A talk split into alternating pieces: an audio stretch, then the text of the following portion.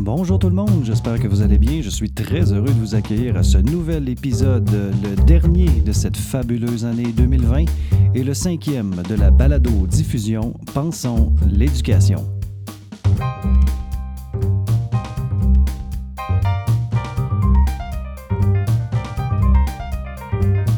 Je ne sais pas pour vous, mais moi, il me semble avoir remarqué une certaine augmentation, pour ne pas dire une prolifération de la littérature jeunesse en librairie. L'intérêt pour les livres de jeunesse se traduit de manière marquée par le nombre de ventes et de parutions en lien avec ce type de littérature. À titre illustratif, notons que de 2015 à 2018, ce sont les données les plus récentes sur lesquelles j'ai pu mettre la main, les ventes associées à la littérature jeunesse sont passées de 19% à près de 25% des parts de marché, ce qui en faisait la catégorie de livres la plus lucrative, toutes catégories confondues. De 2009 à 2018, le cumulatif des ventes de littérature jeunesse s'élevait à plus de 320 millions de dollars, ce qui n'est pas rien quand même.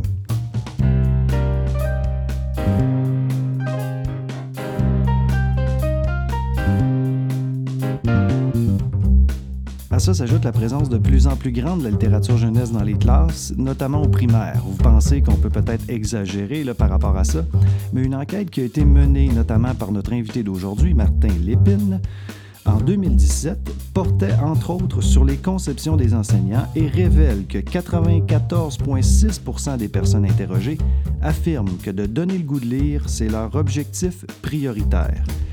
97 d'entre eux disent aimer lire des œuvres jeunesse et ils sont 94% à indiquer partager leur intérêt pour la lecture avec les élèves.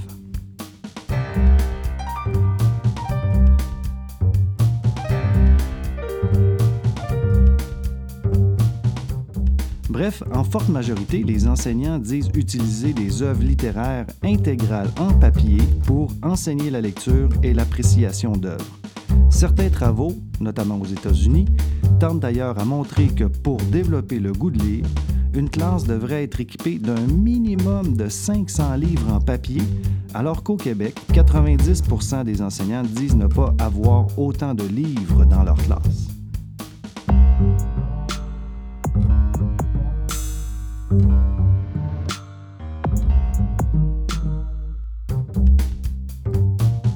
Cadre de cet épisode, je reçois Martin Lépine, qui est un professeur au département en enseignement au préscolaire et au primaire de l'Université de Sherbrooke et qui est un spécialiste de la lecture littéraire à l'école. Martin et moi vous proposons une réflexion autour de la place de la littérature jeunesse en classe. Entre autres questions, nous allons nous demander quels sont les apports de la littérature dans l'apprentissage et le développement des jeunes. Pourquoi y recourir? Dans quelle visée? Euh, pour quel but? Quelles sont les limites de cette utilisation? Est-ce qu'on peut utiliser des albums jeunesse à toutes les sauces dans tous les domaines d'apprentissage? Comment stimuler le goût de lire des élèves sans justement les dégoûter de la lecture? Et comment reconnaître dans toute l'offre disponible un bon livre jeunesse?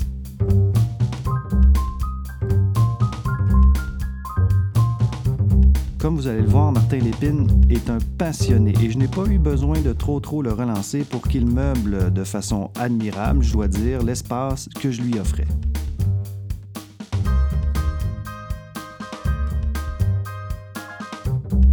Je suis Mathieu Gagnon, professeur à la faculté d'éducation de l'Université de Sherbrooke. J'espère que vous allez apprécier ce dernier épisode de 2020. C'est parti!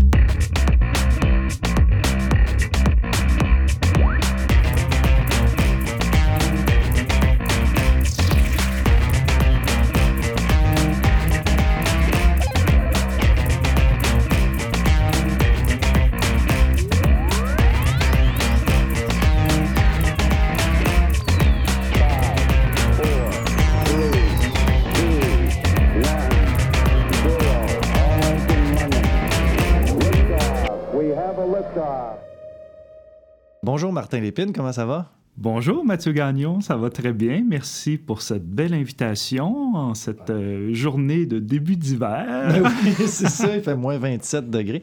Non, non, on est, on est quand même pas rendu là, mais oui, l'hiver s'en vient. Mais c'est à moi de te remercier d'avoir accepté parce que euh, c'est pas parce qu'on invite les gens que nécessairement ils ont le temps ni envie de participer à ce type de projet. Puis en même temps, ça nous permet d'explorer plein de choses. Euh, tu vois, avec Jonathan, on a parlé de la, de la motivation. Là, aujourd'hui, on va parler d'autres choses. Puis je pense que c'est d'intérêt aussi.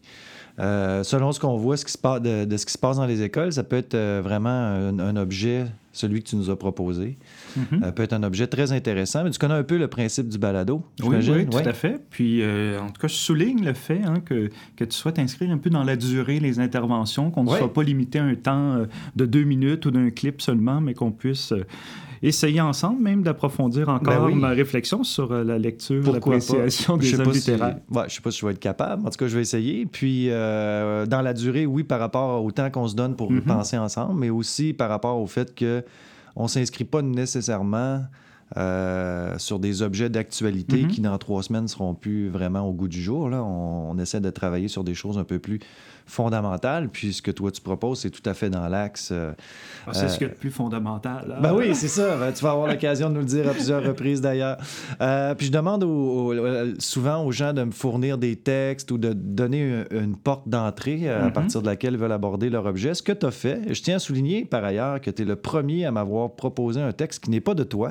Ah, mais, hein, mais qui est d'un de tes mentors. Fait que j'ai trouvé ça intéressant aussi de faire un détour. Mais tu m'as fourni un texte qui était euh, de toi, mais un texte aussi qui était d'une autre personne. Tu sais, j'aime bien m'inspirer moi-même, mais aussi être inspiré par d'autres. ben oui, tout à fait. Parce que des fois, hein, on écrit, puis on se relit, puis on se rappelle plus tout à fait d'avoir écrit ce qu'on a écrit. Donc, Effectivement. Euh, ouais, ouais, on peut des fois aimer se relire. Mais, mais le... en fait, Jean-Louis Dumortier, hein, c'était le, le, didacticien du français belge que, mm -hmm. que, que, que j'adore depuis des années, qui m'a inspiré aussi au début de mon doctorat. Donc, euh, c'était ouais, une proposition que je t'envoyais. Ouais, puis sur, euh, très, très intéressant à lire. Euh, on, on, sent que la personne sait écrire. Hein, mm -hmm. Un très beau texte.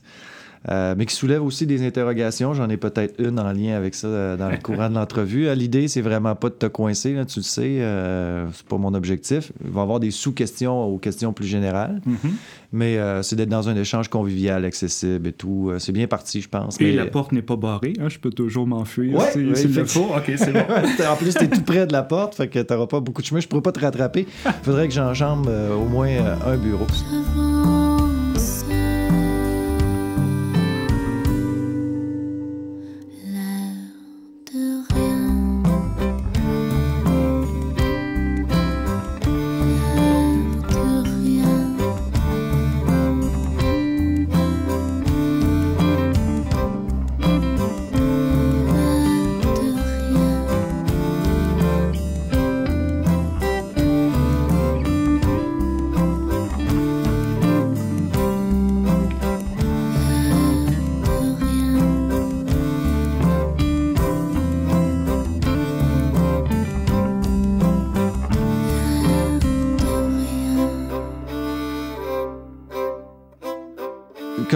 À Jonathan, euh, j'avais pris l'habitude au départ de présenter mes, les personnes avec qui euh, je m'entretiens, mais je trouvais toujours que c'était mauvais. Euh, là, je me suis dit, ben, profitons de la présence des gens pour que ces personnes-là se présentent elles-mêmes. Alors, si tu veux peut-être prendre quelques minutes pour nous dire qui tu es, d'où tu viens. en intro, j'ai dit que tu étais un prof au département d'enseignement préscolaire et primaire de l'Université de Sherbrooke, mais il y a sans doute plus que ça que tu peux nous dire mm -hmm. à ton sujet. Oui, mais merci pour cette. On a combien d'heures? Ah, ben, D'où si ça te une heure de présent, ouais, c'est ça. Bon, ben donc, oui, je m'appelle Martin Lépine. Je suis professeur euh, et collègue de Mathieu au département de l'enseignement préscolaire au primaire de l'Université de Sherbrooke depuis là, presque cinq ans, quand même, euh, ouais. déjà. Mais j'étais aussi avant professeur suppléant en didactique du français au département de pédagogie, aussi à la faculté ouais. d'éducation de l'Université de Sherbrooke. Et avant ça, enseignant au primaire et enseignant au secondaire pendant une dizaine d'années. OK. Donc, de formation initiale, je suis un enseignant de français du secondaire. J'ai okay. enseigné trois ans au secondaire. Tu, tu, tu vas découvrir ben des oui, choses aujourd'hui. des choses hein, intéressantes.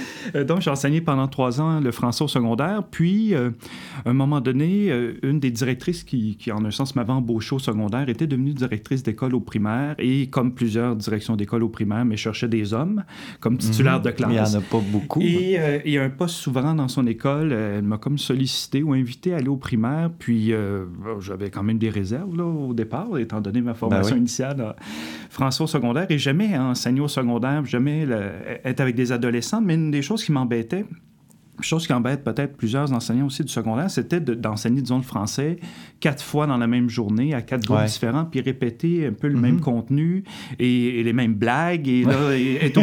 C'était quand on, T'avais ton on- petit répertoire. ben, quand on est obligé de, de noter quelle blague on a fait à quel groupe Oh. pour euh, pouvoir les reprendre le lendemain ou pas. Là, euh, et donc, en tout cas, son invitation pour aller vers le primaire a fait en sorte que je me suis comme rappelé qu'un enseignant qui m'avait marqué dans mon parcours scolaire, c'est un enseignant euh, gars, là, euh, disons-le, de sixième année, qui Ok. m'a finalement vraiment, lui, donné le goût euh, de la lecture, là, le sujet euh, Ouais. dont on va parler un peu plus aujourd'hui. Et avant, disons, cette sixième année-là au primaire, euh, j'étais un genre de lecteur... euh, un genre de faux lecteur, c'est-à-dire je traînais des livres avec moi un peu partout.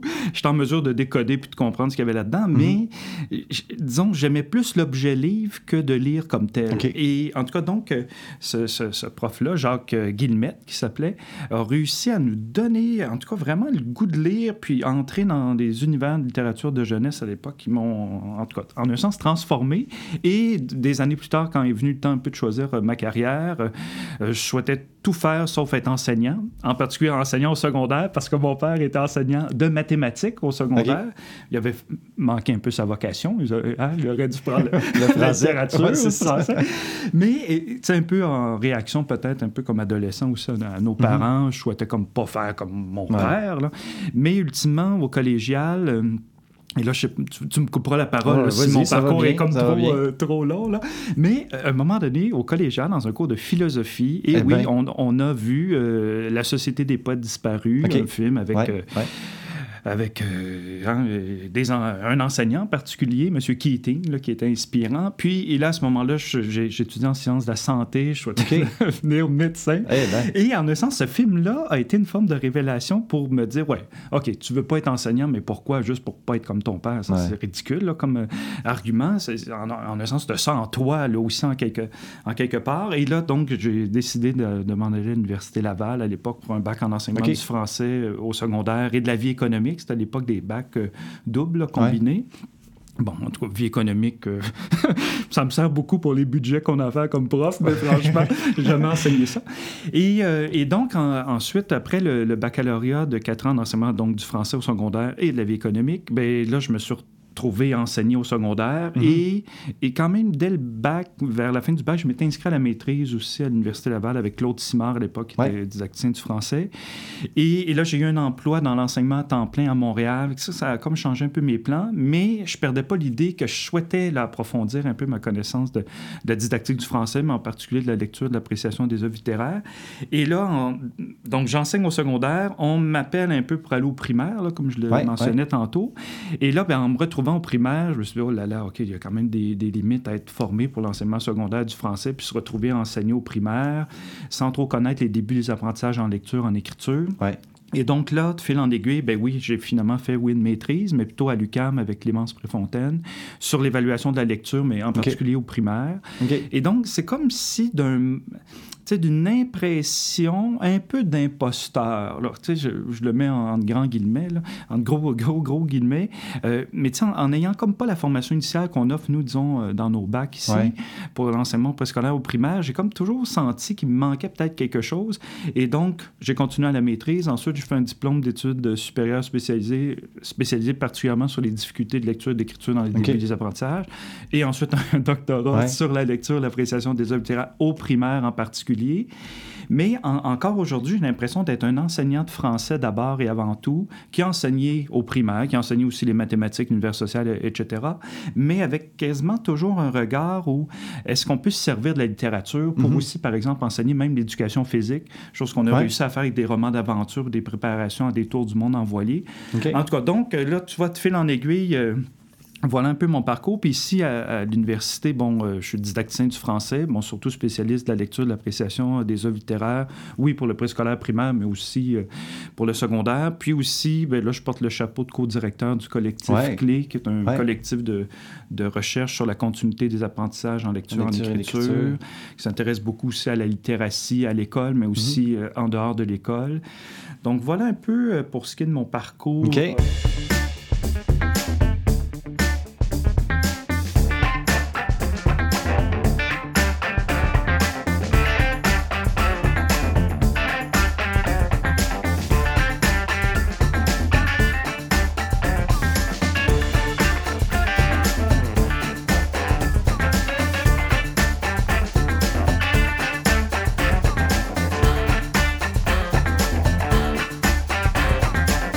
Trouve un peu humble parce que tu n'as pas parlé des nombreux prix que tu as obtenus, parce qu'il y a aussi une dimension euh, passeur culturel, un projet mm-hmm. qui, euh, dans lequel tu es impliqué euh, de façon très active. Bon, c'est pas l'objet de la, discussion aujourd'hui, mais en même temps, soulignons que tout ce travail-là a été reconnu euh, mm-hmm. par différents organismes qui ont décerné des prix. Oui, puis je peux peut-être en, dire un mot. Ça, c'est un autre domaine où, à la limite, je me sens peut-être un peu imposteur. Hein?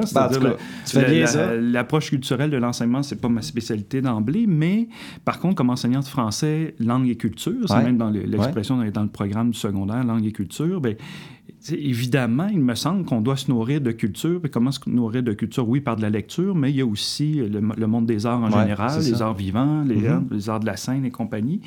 Et notre première compétence professionnelle à développer comme enseignant ou, pour nous comme formateurs, pour nos futurs enseignants, mais c'est quand même une compétence qui relève de la culture, hein, être héritier, critique, interprète d'objets de savoir et de culture, inscrire à la limite la culture au quotidien de son enseignement. Puis, si j'avais, moi, enseigné de nouveau au primaire ou au secondaire, je prendrais le temps nécessaire, chose que je faisais moins. Tu sais, j'étais plus jeune aussi, puis mhm. ma culture générale ben ouais, c'est ça. moins, moins générale, était moins, non, mais moins riche. Là, tu réinvestis dans ta formation quand même. tu sais, c'est ça, c'est que, tu sais, j'enseignerais même aujourd'hui le, français, même une règle de grammaire, en l'inscrivant un peu plus dans l'histoire mhm. de la langue, puis le développement de la langue.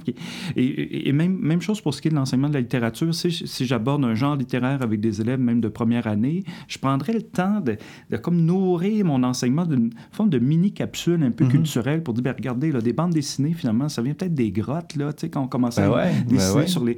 Bon, mais, mais tu sais, je le faisais pas naturellement, mais pourtant, on devrait être amené à penser toujours comme ça, un peu comme enseignant, ne serait-ce que parce que notre première compétence professionnelle relève de ça, là, tu sais, au quotidien. Puis en même temps, on présente pas le savoir ou le contenu comme un bloc isolé, euh, mm-hmm. indépendant de, tout le reste. Là. Ça s'inscrit dans quelque chose. Ah ouais, Puis s'inscrit en quelque sorte dans la grande aventure humaine. Ben oui, c'est ça. Si on fait ça aujourd'hui, c'est parce a des êtres humains comme nous, là, pas nécessairement plus brillants, là, mais qui ont réfléchi à tout ça ensemble, mm-hmm. puis collectivement, on avance. C'est ça.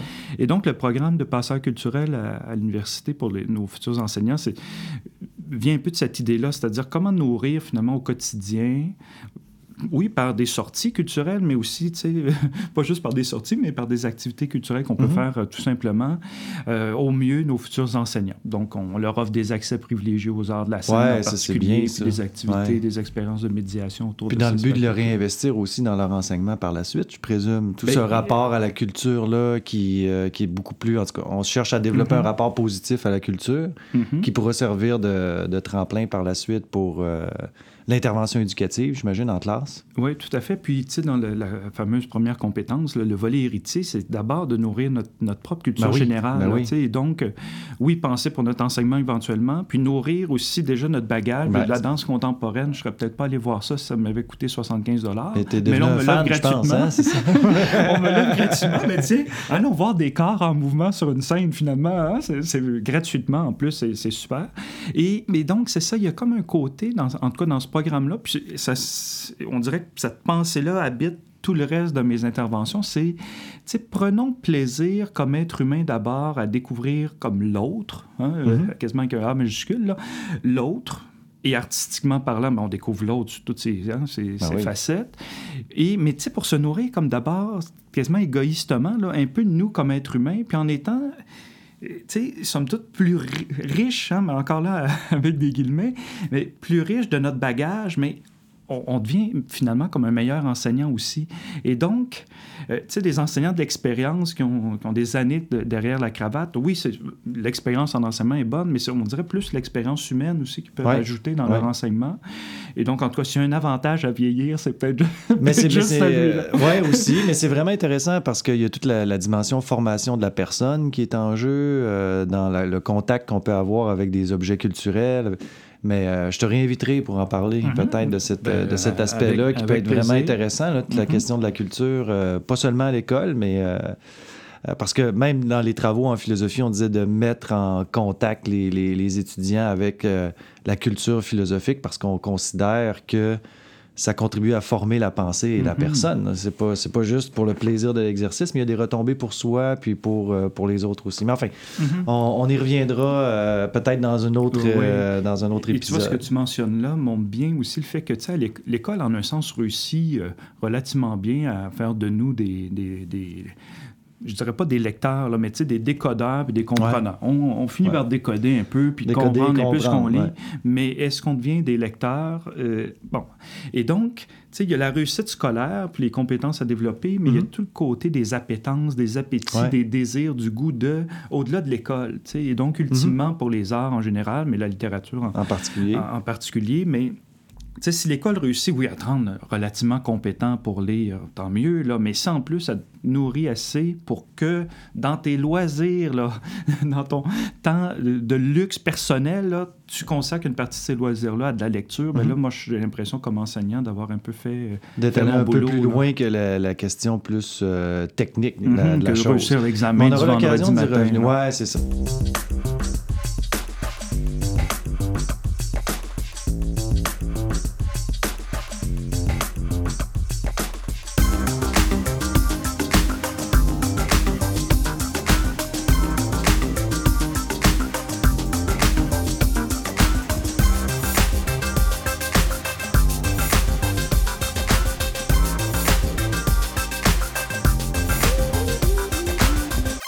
Sait que, euh, ben là, peut-être que c'est ma, question un peu plus. Je commence avec une question un peu plus crunchy, là, mais euh, après ça, ça va. la porte n'est pas loin, C'est ça, toujours à la même place, ça bouge pas de là.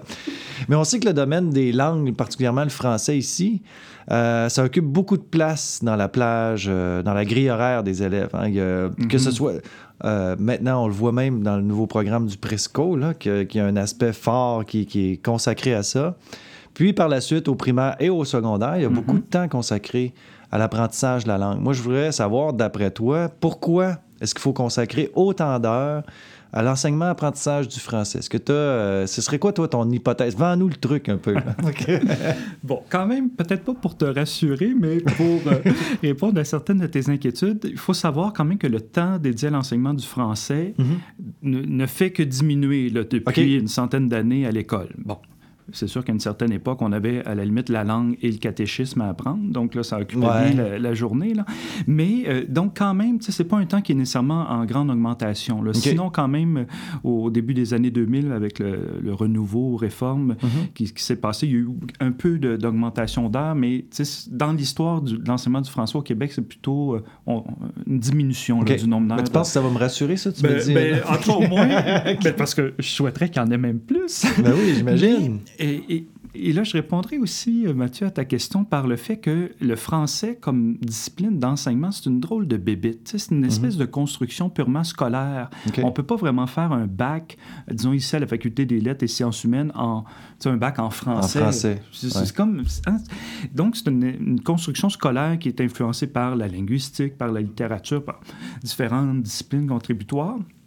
Et, là, ce qui se pose un peu problème avec ça, c'est que on peut être enseignant de français et se considérer finalement comme un enseignant de littérature, quasiment avec un grand L, puis mhm. euh, les grands auteurs, les Et dans la même école, mon collègue qui enseigne en quatrième secondaire, par exemple, avec moi, juste de l'autre bord du corridor, mais lui, c'est un genre plutôt grammairien, tu sais, et donc il enseigne le français, puis lui, l'accord du parti passé, il tient mordicus, puis il n'en demandera pas. Et de l'autre côté, de l'autre corridor, dans l'autre pavillon, l'autre enseignant de français du même niveau, ben lui, pour lui, c'est l'écriture, la création littéraire, son, mhm sa Son passion.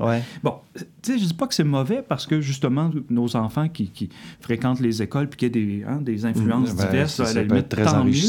Mais c'est comme si la, la, la, conception un peu disciplinaire de la discipline française est pas évidente. Là. Mm-hmm. Et donc, euh, euh, tu sais, chacun entre là-dedans, peut-être plus par la lecture, d'autres plus par l'écriture, d'autres peut-être plus aussi par la communication orale, et, d'autres par, par, la grammaire en particulier. Donc là, finalement, on peut avoir... En tout cas, il y a un travail qu'on a peut-être moins à faire si on est dans l'enseignement. Mais là, peut-être que je m'avance, puis les mathématiciens diraient autrement euh, les choses, mais bah, j'ai l'impression que... tu sais, que que la, la ou les mathématiques, mais on peut aussi faire un bac en, mathématiques. Tu sais, c'est aussi une discipline. Comparativement à français, ou... ouais, c'est ça. Tu sais, c'est un champ de connaissances un peu en soi. Puis, mm-hmm. bon, c'est sûr que là, il y a une discipline scolaire là, qui, change un peu les choses, là, puis la transposition didactique à plein régime là-dedans. Là. Mm-hmm. Mais pour ce qui est du français, c'est qu'on ne peut pas transposer quelque chose qui se passe, disons, à l'université, puis dire, bon, on l'amène ici. Non, non, il faut en prendre en littérature, en prendre en linguistique, en prendre en communication, quasi en, en marketing, puis gestion de l'espace corporel qu'on prend parole en public. En tout cas, bref, à la limite, c'est au carrefour de plein de, de plein de domaines, en fait. Oui, donc donc, pour ce qui est du temps d'enseignement du français, c'est clair qu'il en faut, mais je pense que ce qui manque, en particulier peut-être pour l'enseignement euh, au secondaire, c'est une approche un peu plus interdisciplinaire où la langue est au cœur, non pas juste la langue comme objet elle-même d'enseignement, mm-hmm. il en faut là, de ça, mais aussi la langue qui te permet de mieux, par exemple, philosopher, mieux dialoguer en philosophie, euh, qui te permet ben, de mieux apprécier les documents comme instrument, historiques. Instrument de pensée aussi, qui est euh, la, langage, le langage structure ou la langue structure notre pensée aussi, mhm. d'une certaine façon. Oui, oui. Puis Vygotsky l'a bien mis de l'avant, le pensée-langage. Mais euh, ce qu'on fait présentement, mine de rien, une espèce d'oral un peu réflexif ensemble, mais ça construit aussi notre pensée, chose mhm. qui se construirait peut-être moins sur le temps silence, chacun de notre côté. Et donc, euh, pour ce qui est en tout cas du temps d'enseignement du français, là, en quelque sorte, euh, ben, il, manque, il manque toujours de temps d'emblée, mais aussi c'est que ce temps-là, comment est-il occupé? Ça, c'est une bonne question à se poser parce que, comme je te disais, dépendamment de l'enseignant que tu as devant toi, tu vas peut-être être finalement en lecture d'œuvres littéraires là, à, la semaine longue, puis écrire une fois par étape pour le mhm. bulletin.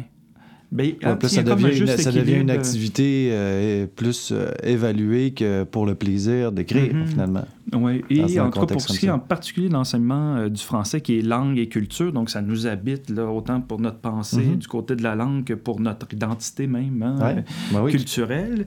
Ben là, y a, en particulier donc pour cette discipline-là français, là, j'ai l'impression qu'il y a une obligation de penser toujours en termes de, compétences, oui, devenir un peu plus apte à, là, mais je le mentionnais tantôt, d'appétence aussi, du goût de. Là, Parce mhm. que si tu n'as pas le goût de ta propre langue, ben là, on se retrouve avec des enquêtes peu comme on voit. Le, on, veut parler d'actualité, tant, tant ouais. allons-y. Ben, mais tu sais, de se faire accueillir qu'en anglais dans des commerces à Montréal, dans une province qui est une. Hein, qui, qui dont, la, langue. Et le français. Et le français, là, ben là, est-ce que l'école réussit bien à nourrir l'appétence, l'appétit, le mhm. désir de parler en français, de découvrir sa propre culture, notamment par des œuvres dans sa langue? Là? Mhm. Euh, euh, il y a des défis. Toute la richesse de la langue qui vient, euh, c'est pas, pas juste un rapport, euh, disons, utilitariste à la langue, apprendre les, codes, mais c'est aussi un accès à une culture, à une façon de penser, à un rapport au monde. Mm-hmm. Dans le fond, tu t'intéresses beaucoup au rapport à la langue. Mm-hmm. Développer un rapport positif à la langue qui, qui, est invitant puis qui suscite l'intérêt. Plutôt qu'un rapport où, euh, je sais pas parce que là, là c'était pas dans mes questions, mais on le voit quand même euh, dans certaines pratiques, euh, une liste de mots à apprendre ou encore beaucoup d'exercisation pour travailler les règles. Mais est-ce que, tu le disais, là, c'est une chose, c'est une voie qu'il faut emprunter mais ça peut pas être la finalité. Ben, tout, à fait. Puis, tu sais, je vais citer euh, euh, mon ami ex-enseignant et aussi auteur et éditeur, là, Yves Nadon, que tu connais quand même un peu par tes enfants qui sont allés à, son école. Je sais pas à quel point, est-ce qu'ils l'ont eu comme enseignant? Non, ils l'ont pas eu comme enseignant. Il était à la retraite peut-être à ce moment-là. Mais tu sais, Yves disait euh, vers la fin de sa carrière, mais en fait, je n'enseigne pas la lecture, je forme des lecteurs. Mhm. Et ce qui est une nuance importante? Ben, tu sais, c'est quasiment un changement de paradigme ben de posture. C'est-à-dire, mon entrée n'est plus par, mettons, le livre à lire et à décoder et mhm. à comprendre, que le lecteur qui prend ce livre-là, mais qui, aurait pu en prendre un autre. Et cette pratique, par exemple, qui concerne le choix de l'œuvre. Pourquoi tu as choisi ça? Pourquoi tu t'intéresses à un livre sur euh, le sport? Tu aimes le sport? Et donc là, euh, en s'intéressant plutôt au lecteur, on va s'intéresser, veut, veut pas, au rapport à la lecture mm-hmm. littéraire par rapport euh, au lecteur lui-même. Et donc, si on s'intéresse au rapport à, là, tu, le mentionnais, ben, je, je pense, disons, au rapport à la littérature, là, pour en prendre un plus, que tu connais sais, il y a un volet, il y a une dimension qui est praxiologique. quelles sont tes pratiques? Qu'est-ce que tu fais? Il y a une dimension qui est plus épistémique sur ben, qu'est-ce que tu en sais? C'est quoi tes mhm. savoirs, tes connaissances? Donc, des pratiques, des savoirs. Mais il y a aussi toute une dimension plus subjective à savoir, ben, c'est quoi tes goûts, tes mhm. préférences?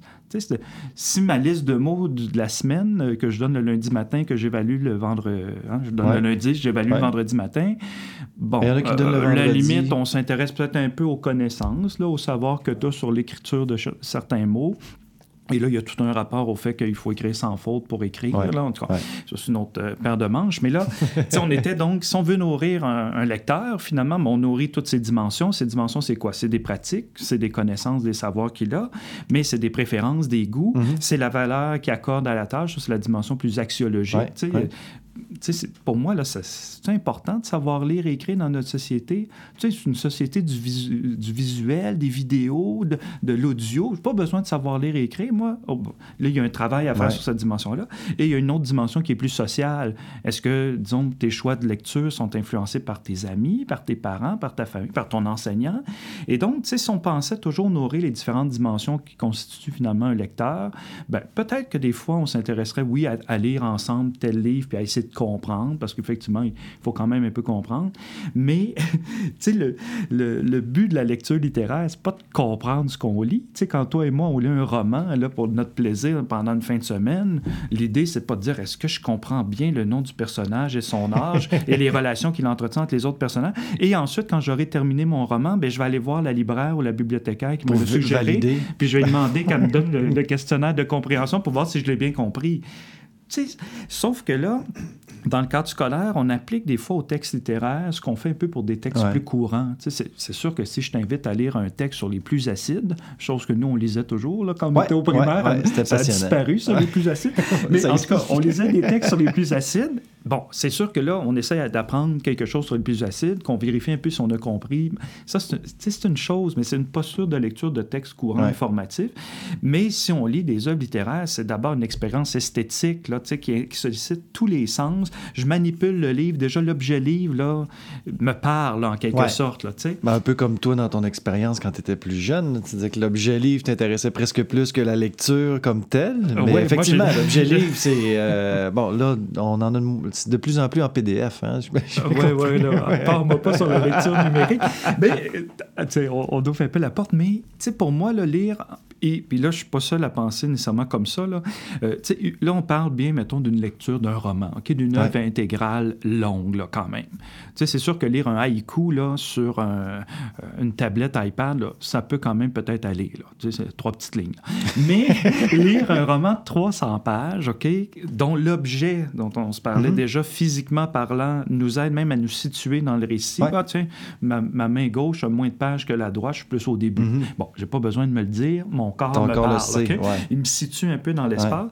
Et donc, pour moi, le lire un roman, donc une œuvre intégrale longue, sur euh, un écran, c'est un peu comme apprendre à jouer la guitare avec Guitar Hero sur un jeu vidéo. belle analogie. à la limite, tu as une impression d'apprendre à jouer la guitare, mais quand je vais te prêter ma vraie guitare, c'est drôle, tu vas avoir. Tu euh, Tu n'y arriveras pas. Et, tu joueras pas les mêmes tunes, en tout cas. c'est sûr que, en un sens, c'est peut-être plus rapide d'apprendre à jouer avec Guitar Hero. Mais mm. tu n'apprends pas à jouer du tout, finalement, de la même chose. Et donc, tu sais, c'est un peu comme comparer des, des mm-hmm. pommes et des oranges. Mais en même temps, tu sais, je, je, lis sans arrêt là, sur euh, des tablettes puis sur ordinateur. mais, ben mais, en particulier des textes plus courants, plus informatifs.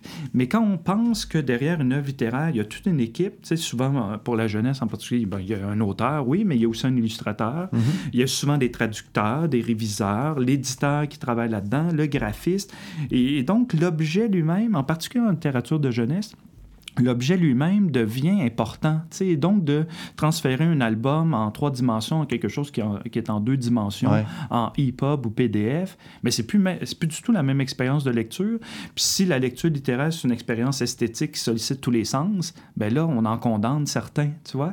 Et mm-hmm. donc, je me retrouve toujours devant le même écran, mais à lire différents, différentes œuvres, mais certaines de 400 pages, donc d'autres de, de, 12 pages, mais qui seraient en trois dimensions quand j'ouvre le, livre même, sauf en pop-up. En tout cas, je dis pas qu'il faut, je dis pas qu'il faut pas lire sur des écrans, mais il faut pas penser que... Il y a quand même un euh, objet artistique derrière ça, c'est ce que j'entends, c'est que ben, la, littérature, ce n'est pas qu'un... En tout cas, l'écrit hein, qui, qui, implique, qui invoque la lecture, ce n'est pas qu'une façon de communiquer euh, des informations. Ben, c'est plus que ça. C'est aussi une uh-huh. forme d'art. C'est comme si, euh, j'allais voir la toile Les Montres molles de Salvador Dali. C'est pas la même chose que de le regarder devant, sur mon écran d'ordi. Un excellent exemple. On n'a pas le même rapport à mm-hmm. l'œuvre parce qu'elle que a été conçue aussi d'une certaine façon. Et tu vois, Umberto Eco, par exemple, disait que de, de, tout d'un texte littéraire, mais le texte, en fait, c'est une machine paresseuse. Et c'est le lecteur qui donne pour au mm-hmm. moins 50% de sa couleur. Et donc, euh, si on lit tous les deux le même roman, puis qu'on n'en vient pas du tout à comprendre, à interpréter tout à fait de la même façon son, contenu, en fait, c'est parfait. Ben oui, c'est la beauté de la chose. Le texte est un tremplin pour te faire réagir, toi, en fonction de ta vie, ton mhm. parcours, des relations. Tu sais, toi, ton détective là, qui, euh, que, que, tu rencontres dans le roman, mais peut-être qu'il fume la pipe en, parce qu'il te fait penser à ton grand-père. Moi, il, il, fume le cigare parce qu'il te fait penser à... Mhm. Tu sais, et, et, le whisky qui, qui, est en train de boire dans le roman, mais toi, c'est telle sorte parce que c'est celle-là que t'aimes. Moi, c'était. Mais ça, et là, mais par contre, si j'arrivais avec mon questionnaire de compréhension en te demandant quel whisky boit ton fameux détective, là, peut-être que tu te tromperais puis je te mettrais 0 sur 10 à cette question-là. Tandis que l'expérience littéraire... N'est peut-être pas là. Ben non, c'est ça. C'est plutôt dans... Euh, tu sais, Louise Rose... Euh, là, je suis dans les citations de... Ben on dirait que j'ai préparé mon intervention. ben non, ça sort de ça. mais, ben, ouais, à un moment donné, hein, l'avantage de, vieillir, c'est qu'on maîtrise peut-être un peu mieux nos affaires. Mais tu sais, Louise Rosenblatt, une américaine en 1900 1938 publié un livre, La littérature comme exploration de soi. Mais hmm. c'est ça, tu sais, la littérature, c'est d'abord une rencontre avec soi-même mhm. qui te permet d'avoir même accès à des pensées de personnages et autres, mais attitude toujours toi par rapport à eux. Tu sais, c'est pas donc... Euh, en quelque sorte, la littérature, c'est pas une expérience qui est extérieure à nous. Là. Au contraire, ça nous ressente mhm. vers nous-mêmes à la limite, donc, euh, vers soi. Mais, et là, ça, c'est Bakhtin qui disait ça, toujours dans le début des années 1900, euh, euh, donc il y a presque une centaine d'années, qui disait que finalement, le roman, c'est la seule forme d'art qui donne accès à la pensée des personnages. Bon, quand je lisais ça, je me disais, bon, franchement, la seule forme d'art, mais tu sais, les toiles qu'on pourrait regarder sur un écran ou dans un musée, on peut voir peut-être des personnages sur une toile, là, mais leur, leur pensée, on ne sait pas trop. Au théâtre, Bien, ce qu'on entend bien souvent, c'est surtout des dialogues, des mhm. échanges. Qu'est-ce que le personnage est en train de penser avant d'engueuler l'autre? On le sait pas vraiment, à moins qu'il y, ait une mouture avec euh, un narrateur Dieu ou je sais pas quoi. Oui. Et donc, en général, les arts, même à la télé, on est dans l'action, des dialogues. Sauf que pour se construire comme être humain, ben, d'entrer un peu en soi, ça c'est une chose, mais aussi de voir comment les autres réfléchissent. Ouais, c'est ça. Puis quand tu lis Crime et châtiment, là, sur euh, presque 1000 pages, où là, finalement, le, le, le, personnage, on propose de belles lectures hein, pour le jeune public ben aujourd'hui. mais le, le personnage principal, finalement, il réfléchit presque pour la moitié du livre à ben savoir est-ce qu'il va le tuer ou non. Euh, puis après, ben, je l'ai tué, mais là, qu'en est-il? Qu'est-ce que je... Mhm. Tu sais, on est juste dans sa tête. Ça, c'est à la limite peut-être un peu excessif, mais, mais c'est intéressant. Mais donc, la littérature, c'est une, exploration, tu sais, d'abord un peu de soi, puis ça te permet d'avoir accès à des pensées en construction chez, chez des personnages, mais ça t'aide, toi, à construire ta pensée, mm-hmm. ultimement, là.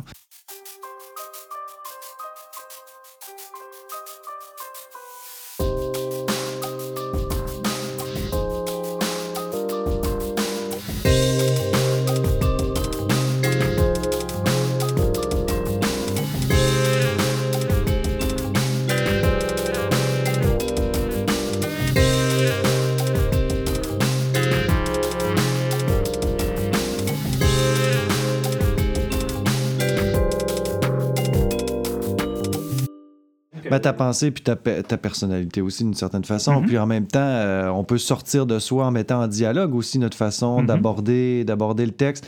Mais de ce que je comprends, c'est qu'il faut éviter d'une certaine façon les dérives, euh, disons, euh, utilitaristes du rapport au texte. Mm-hmm. Puis on le voit, moi je, je fais, je fais, tu sais, je fais beaucoup d'ateliers dans les classes, d'ailleurs j'y vais tout à l'heure, mais euh, quand on lit une histoire avec les jeunes pour faire de la philo, avec euh, leur premier réflexe, c'est de se demander euh, ben, quelle est la couleur des yeux du personnage, X, uh-huh. pourquoi il tourne à gauche puis pas à droite? Ils sont vraiment sur le, le, bas du truc. Là.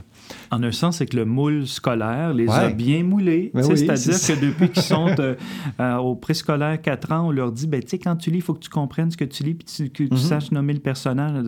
Alors qu'il y a plein euh, d'idées qui foisonnent dans ce qu'on vient de lire, mais leur accent, en tout cas, leur attention n'est pas dirigée spontanément là-dessus. Même si naturellement, il pourrait mm-hmm. avoir tendance à. Tout à fait. Euh, maintenant, euh, bon, j'avais une autre. Tu sais, je, ne me rendrai pas au bout de mes questions. je, peux, je peux bien continuer juste sur cette intervention si tu veux. Mais tu sais, il y a une chose particulièrement, je trouve, quand même inquiétante dans les enquêtes là, sur les attitudes envers la lecture chez les, les, les élèves, les enfants. C'est quand, et c'est vrai au Québec, puis c'est vrai aux États-Unis en particulier, là, euh, que à peu près au deuxième cycle du primaire, autour de la troisième, quatrième année, mm-hmm. vers l'âge de 9-10 ans environ, les attitudes positives envers la lecture et aussi envers l'écriture commencent à diminuer, puis ne font que diminuer ces attitudes positives-là jusqu'à la fin de la scolarité Pas très obligatoire. encourageant, ça. Donc là, ce que ça veut dire, c'est quand même quand les jeunes arrivent à l'école, au préscolaire premier cycle, ils sont quand même enthousiastes à découvrir. Puis on leur en lit beaucoup aussi, on est beaucoup dans l'oralité, ce qui est aux, sources de la lecture d'abord. Hein. La mm-hmm. lecture, c'était plus une activité orale que mm-hmm. personnelle, aux origines de la lecture. Et là, fil en aiguille, quand tes enfants, disons, deviennent plus autonomes en lecture, mais là, les adultes qui sont médiateurs un peu, qui pourraient animer des lectures à voix, se retirent progressivement l'évaluation sans, hmm. euh, de, cette lecture-là, souvent que de la compréhension, devient plus écrite aussi. finalement, de fil en aiguille, là, à la fin du deuxième cycle du primaire, autant au Québec qu'aux États-Unis, les attitudes positives envers la lecture commencent à décroître. Et ça, ça décroît jusqu'à la fin de la scolarité, donc cinquième secondaire. Et il y a même des enquêtes américaines qui, ça, c'est quand même assez troublant, là, mais euh, des travaux, entre autres, de Lucy Calkins et son équipe à New York, montrent qu'à la fin du high school américain, 80 des élèves disent qu'ils ne veulent plus ouvrir un livre de leur vie. non, mais ça, c'est intéressant. Ben, c'est intéressant, pas dans le sens où c'est encourageant, là. C'est, quand même décourageant. Mais c'est intéressant parce que ça rejoint un peu euh, la thématique dont tu voulais parler. Là. Je suis en train de tout bousiller mes affaires, mais c'est pas grave.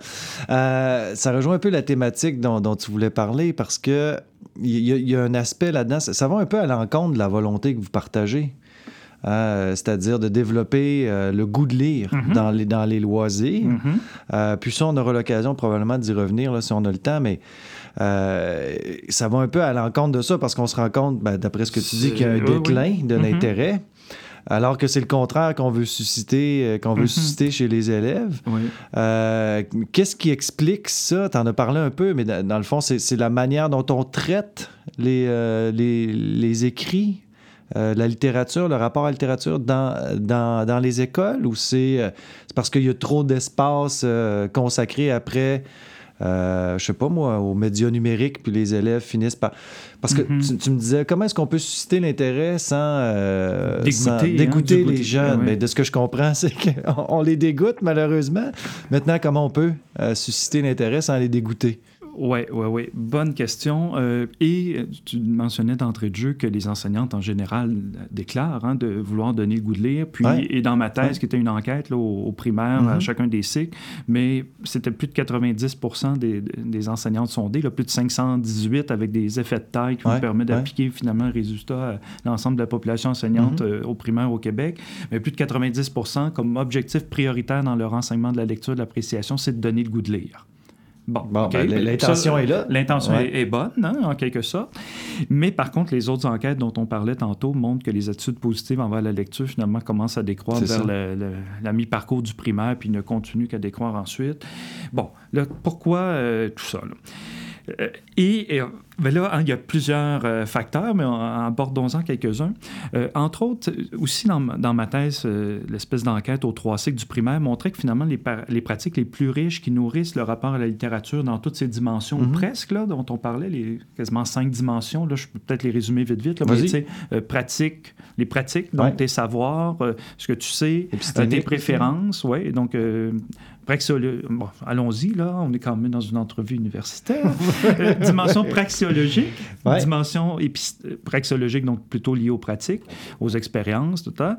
Euh, épistémique à tes savoirs, à tes connaissances. Euh, dimension subjective, donc plutôt préférence, goût. une dimension axiologique sur la valeur que tu accordes même à l'exercice, mettons, de lire pour, comme, comme citoyen. Et une dimension plus sociale. Et donc. Juste, euh, juste mentionner, euh, tu n'avais pas de notes, là. Tu as dit tout ça. là, je suis allé un peu de mémoire, mais c'est quand même le genre d'outil qu'on utilise beaucoup en formation continue avec des enseignantes qui souhaitent justement donner le goût de lire, mais comment on s'y prend, tu sais? Mm-hmm. et, et, donc, ben, déjà, de, connaître ces différentes dimensions-là, puis dans nos actions en classe, finalement, et en classe, mais aussi en famille, là, en quelque sorte, mais nourrissons un peu toutes ces dimensions-là. Si on, on, fait juste questionner les élèves, finalement, sur leur connaissance des grands, des grands auteurs, puis des œuvres qu'ils ont lues, puis de leur compréhension de ces œuvres-là, OK, tu as le droit, là. C'est une des dimensions. Une. Il t'en reste 14 à nourrir. Oublie-les pas. Et donc, euh, dans, dans, mon enquête auprès des enseignantes, soit donner le goût de lire, et c'est surtout au premier cycle du primaire que les pratiques sont les plus riches pour nourrir ces différentes dimensions-là. Bon, tu sais, les enseignantes du premier cycle du primaire n'ont pas été formées dans une autre école qu'ici. Là. Hein. non, non, c'est ça. Ils sont formés dans notre même faculté. Par pratique plus riche, tu veux dire quoi? Bien, plus riche parce qu'elle couvre davantage, davantage les dimensions, du rapport à la littérature. Note, mais là, comment on peut expliquer ça? Bon, c'est sûr qu'il y a un enthousiasme un peu pour les élèves. Hein. Les élèves arrivent plutôt enthousiastes, mm-hmm. donc euh, on peut bâtir là-dessus. Mais il y a le fait que, étant non autonome en quelque sorte pour décoder, des, hein, comprendre par eux-mêmes, bien là, les enseignantes multiplient les pratiques, diversifient leurs pratiques pour avoir plus d'entretien, disons, à haute voix individuelle avec euh, un élève, faire plus d'animation elle-même de lecture, avoir plus de livres dans leur classe, euh, faire des vrais coins lecture avec mm-hmm. des sofas, des décorations en fonction des saisons, des thèmes du Moyen Âge. Ah non, c'est vraiment ça, ça...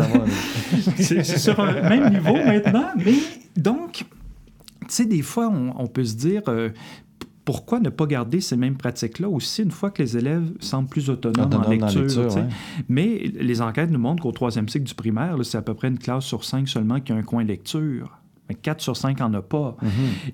Et là aussi, on peut parler des distinctions entre en classes dans une, une question de l'aménagement de la classe aussi, de ce que je comprends, là, pour développer un rapport à la lecture qui est positif. C'est pas juste c'est pas juste d'être en interaction avec l'élève, mais c'est aussi de créer des espaces physiques tout à fait. L'environnement de littératie mhm. est, hyper important. La présence de livres. Ça, c'est comme, euh, hein, on rappelle le BABA. Là. Pour donner le goût de lire, ça se pourrait que tu aies besoin de livres. Ben, en tout cas, ça peut aider. et là, je ne mets pas la faute sur le dos des enseignantes, hein, parce que les coins de lecture des, écoles sont pratiquement meublés que par les enseignantes et leur budget personnel. Mhm. Hein. Donc, oui, il y a un peu de financement, mais tellement peu que finalement, avec des, albums, disons, si on pense à la littérature de jeunesse chez les plus petits, mais des albums à 25-30 dollars avec un budget de 15 dollars par élève par année, ben on va pas loin avec ça. Non, non, c'est ça, tu passes à Tu achètes quoi, 10 livres par année qui s'abîment aussi quand même ben parce qu'ils circulent. Donc, il y a tout un côté là, de l'environnement de littératie. Donc, mm-hmm. des bibliothèques de classe les plus riches possibles avec des coins qui mm-hmm. stimulent le goût de lire, d'écrire. Ça, c'est pas, là, on n'est pas en train de réinventer le bouton à quatre trous. C'est simple comme bonjour, mais essayons de poursuivre ça tout le long du primaire. Mais là, j'ajoute une couche, euh, Mathieu. Mais continuons au secondaire. Tu sais, pourquoi au secondaire, on a des laboratoires, des laboratoires pour les sciences, la biologie, etc., là, chimie physique, mhm. des, hein, des locaux qui sont dédiés. On n'a pas le droit de rentrer là, nous, comme enseignants de ben, français, mathématiques.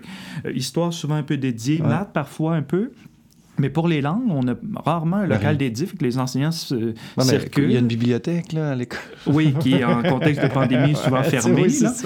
Mais donc, il y a quelque chose, on a à travailler sur les environnements pour mhm. rapprocher les jeunes finalement des livres. Dans un projet avec Christian Blazer à Picogan, dans une communauté autochtone, on souhaitait leur rapprocher les livres des, enfants, des, lecteurs.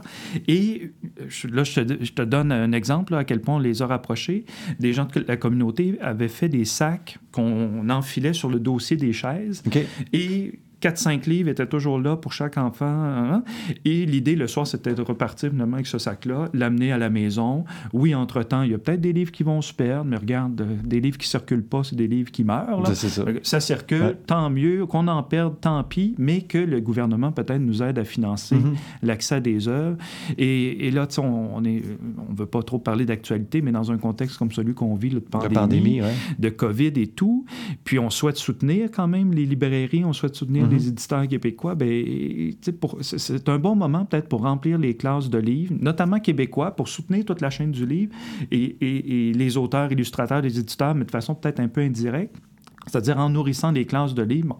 Parce que dans la fameuse enquête dont je te parle depuis tantôt, mais tu sais, il y a à peu près 25% des classes qui ont, au, primaire au Québec qui ont moins de 25 livres dans la classe, puis un autre 25% qui en a plus de 500. Et, là, là toi, tes hein? enfants sont dans une école euh, quand même dédiée à la littérature.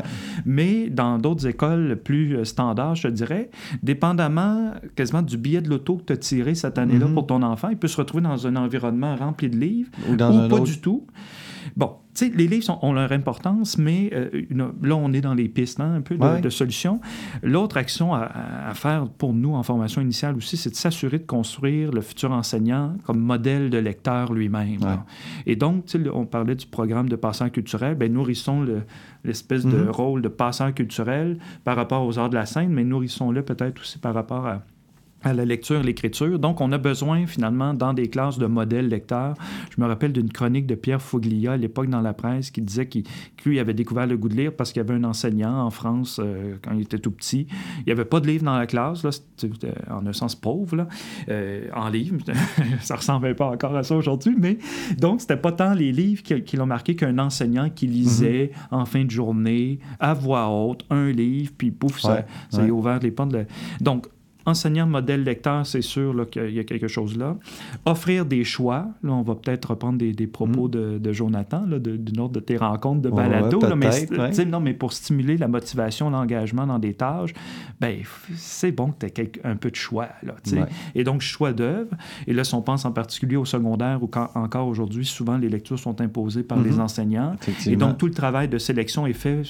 Et, et là, même, je trouve que là-dessus, les enseignants ne s'économisent pas. C'est-à-dire que même pendant l'été, par exemple, vont lire plusieurs livres pour essayer de découvrir les livres qu'ils vont faire découvrir pendant mhm. l'année.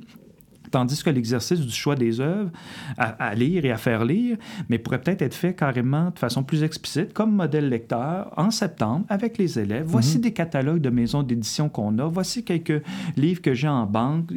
La bibliothèque en a. Des parents m'en ont donné.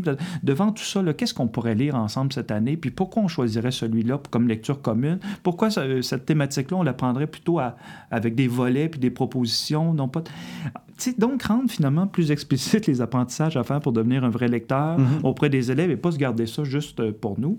Bon, donc, modèle lecteur, offrir des choix, offrir du temps. Ça, c'est un peu. Euh, on, revient à ta première question du début, du temps.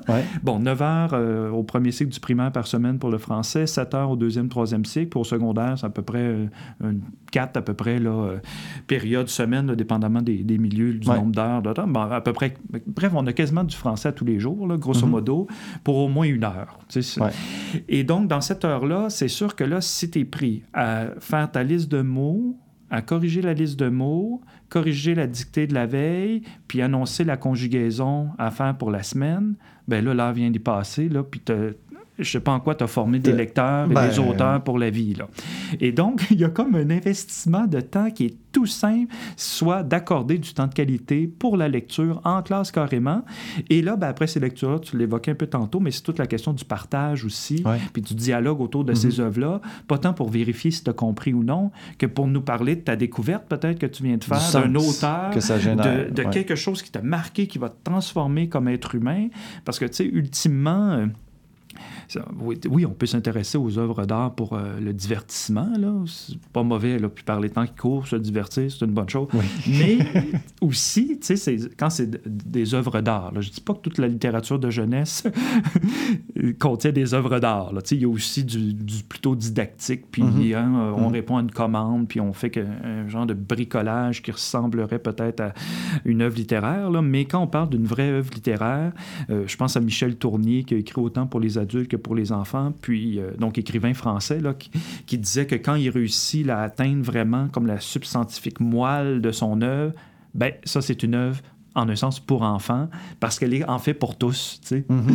Et donc, en tout cas, il y a une question là, de partager ses, expériences de lecteur, ses découvertes, puis faire une forme de communauté. C'est l'idée là, quand même d'une communauté interprétative. Et là, en, en disant le mot, ça m'amène à probablement un peu hyperactif, là, le, le bonhomme que tu as devant toi. Là. Ben, jusqu'à date, j'ai pas besoin de faire grand-chose. Il se promet de, de, de sous-questions-là. Ben, une communauté interprétative. Puis là, quand même, on parlait de Guitar Hero tantôt, mais en gros, là, pour moi, là, là on, y va fort. OK? Pour la littérature, étant donné que c'est un art, un peu comme la musique, ben le texte que tu as devant tes yeux, c'est une partition. Ça va peut-être faire écho à, ton souci de musique et de musicien aussi, mais c'est une partition qui est là. Donc, euh, et là, je te donne un autre exemple. Si Francis Cabrel chante Quand j'aime une fois, j'aime pour toujours, ou Richard Desjardins chante sa chanson Quand j'aime une fois, j'aime pour toujours. Donc, l'interprète, bon, Desjardins est aussi l'auteur, mais l'interprétation, le volet de ben, l'interprétation, si Céline Dion reprend ça, Quand j'aime une fois, j'aime pour toujours, bien là, on va avoir trois interprétations complètement différentes. Euh, peut-être qu'il y en a une des trois que tu apprécierais plus que, que d'autres, mais est-ce que tu ferais échouer les deux autres dans une note sur 100? Pas nécessairement. Non, parce que donc en musique, on prend une partition, on l'interprète, en fonction de mhm. l'interprète, ça donne une nouvelle couleur à, la chanson. Mais si je te donne un roman, ben, pour moi, je souhaite que tu le lises un peu comme une partition et que tu donnes ta couleur, que, tu, l'interprètes à ta sauce, ben, que tu justifies. Là, pourquoi tu me dis que toi, finalement, le, détective, là, son whisky, il le prend juste avant de...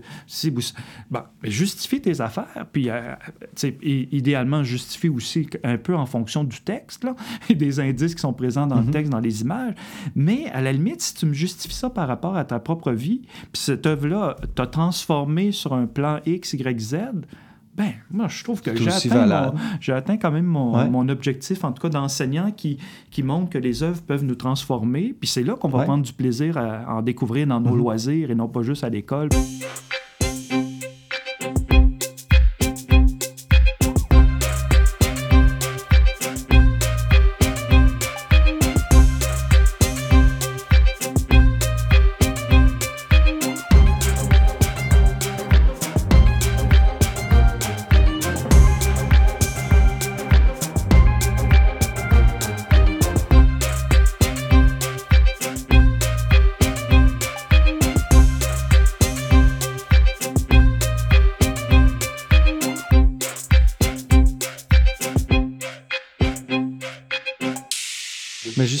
Tu, tu, faisais allusion, mais c'est intéressant parce que tu brûles toutes mes questions sans que j'ai besoin d'intervenir. voilà. mais tu faisais allusion euh, ben, au passage, mais j'aimerais quand même que tu t'attardes un peu plus à ça parce que on voit actuellement une véritable prolifération des albums euh, de la littérature jeunesse. mais je peux pas croire, puis tu l'as dit aussi d'une certaine façon, que tout ça est bon. Hein, que tout ça, est, pertinent, que mm-hmm. tout ça peut susciter le goût de lire, etc. Maintenant, il y a peut-être une sous-question à cela. À quoi est-ce qu'on reconnaît que c'est de la littérature jeunesse d'une part? Euh, qu'est-ce qui caractérise la littérature jeunesse euh, ou la distingue mm-hmm. des, autres types de littérature?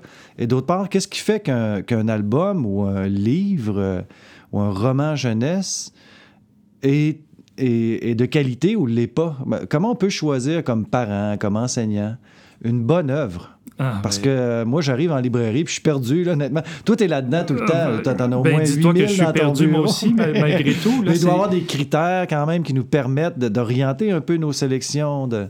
Oui. Bon, là, c'est une vraie bonne et grande question, en quelque sorte. C'est une des chances qu'on a en 2020, là, c'est que devant la prolifération des œuvres pour la jeunesse, l'effervescence de ce champ-là éditorial mhm. depuis à peu près une vingtaine d'années. Hein, parce que juste dans notre jeunesse, nous, euh, c'était Martine à l'école ou Tintin euh, au Tibet. Là, hein. euh, Obélix, Astérix aussi. Mais tu sais, nos choix, en quelque sorte, étaient très limités, puis assez genrés aussi. Tu sais, il y avait, on dirait, des, collections roses puis vertes, puis en fonction de la couleur, puis de notre genre. On... Mhm. Mais donc, en quelque sorte, une des bonnes nouvelles de cette effervescence-là, c'est qu'il n'y a aucune raison aujourd'hui pour qu'un enfant du Québec ou, du monde, là, euh, euh, francophone et, anglophone aussi, mais euh, parlons du français, il n'y a aucune bonne raison pour dire ben, tel enfant n'aime pas lire. Non. Parce que l'offre est, tellement diversifiée. Tu ne me feras pas croire qu'un album de bande dessinée sans texte t'aimeras pas ça. Là. T'aimes peut-être pas décoder, donc parfait, je t'enlève le texte. Regarde juste les images. Mais là, c'est le, rapport au, livre aussi, puis euh, au sens qu'on peut donner aux images. Oui, puis... ce que tu veux dire, dans le fond, c'est qu'il y a toujours un levier quelque part. Tu vois, j'ai un de mes garçons, moi, qui est comme ça, qui... Tu lui, lui bon, j'aime pas ça parler de moi, là, mais en tout cas, lui, tu lui donnes euh, une, BD sans trop de texte, il va te triper. Il va mm-hmm. la lire. Euh, en tout cas, il va la consulter plusieurs fois. Euh, mais c'est parce qu'il y a une offre aussi qui va dans ce sens-là. Et donc, il y a plein d'autres offres aussi. Oui, puis et l'offre, euh, ben, on parlait même un peu tantôt de pop-up, tu sais, des livres en trois dimensions. Qui, tu ouvres le livre, ça se transforme en tour devant tes yeux. Mm-hmm. Bref, il faut déjà quand même d'emblée se dire que le livre, la littérature de jeunesse, là, propose une variété de, de, formes et d'objets qui font en sorte que euh, tout le monde peut, en tout cas, faire une rencontre décisive à un moment donné. Puis, et souvent, on est à un livre près d'aimer lire. moi, en sixième année, c'était le, le, record du monde de Philibert Dupont, un petit roman de Raymond Plante, puis regarde, ça a été la porte d'entrée pour tous les autres ensuite. Donc, l'offre, c'est bien, en un sens, mhm. on en a beaucoup. D'un autre côté, par contre, le monde de l'édition, en particulier euh, au Québec, est subventionné aussi en, en, termes de, de quantité. C'est-à-dire que pour avoir cette ouais. subvention, il faut que tu publies, par exemple, 12, certain nombre de... 12, livres par année. Bon, peut-être même comme éditeur, tu aurais dit, ben, je n'aurais publié cette année-là, je suis 8, mais là, pour avoir mes subventions, j'en ajoute 4. Et là, par contre, dans la douzaine pour, euh, d'œuvres produites, euh, comment hein, dégager le bon grain mhm, de livret, mhm, mhm. c'est un défi. Bon, là, euh, mettons mes, mes, propositions là, en ce sens-là, c'est premièrement de dire, si disons ton, ton fils aime ce type de BD-là, là, sans trop de texte, il faut absolument pas que nous, là, comme adultes, on arrive là-dedans avec notre gros jugement en disant, ben, c'est juste de la BD sans texte, franchement. C'est pas de la lecture. ça, c'est pas de la lecture. Au contraire, parce que lire, là, je vais peut-être faire des détours, mais tu sais, lire, euh, d'abord, c'est une expérience esthétique, là, pour mhm. ce qui est des œuvres mhm. littéraires. Mais l'idée de la lecture, c'est d'abord de construire des sens, des significations à partir des indices qui sont fournis dans l'œuvre, mhm. que, ce soit le texte ou l'image. Donc, construire des sens, des significations.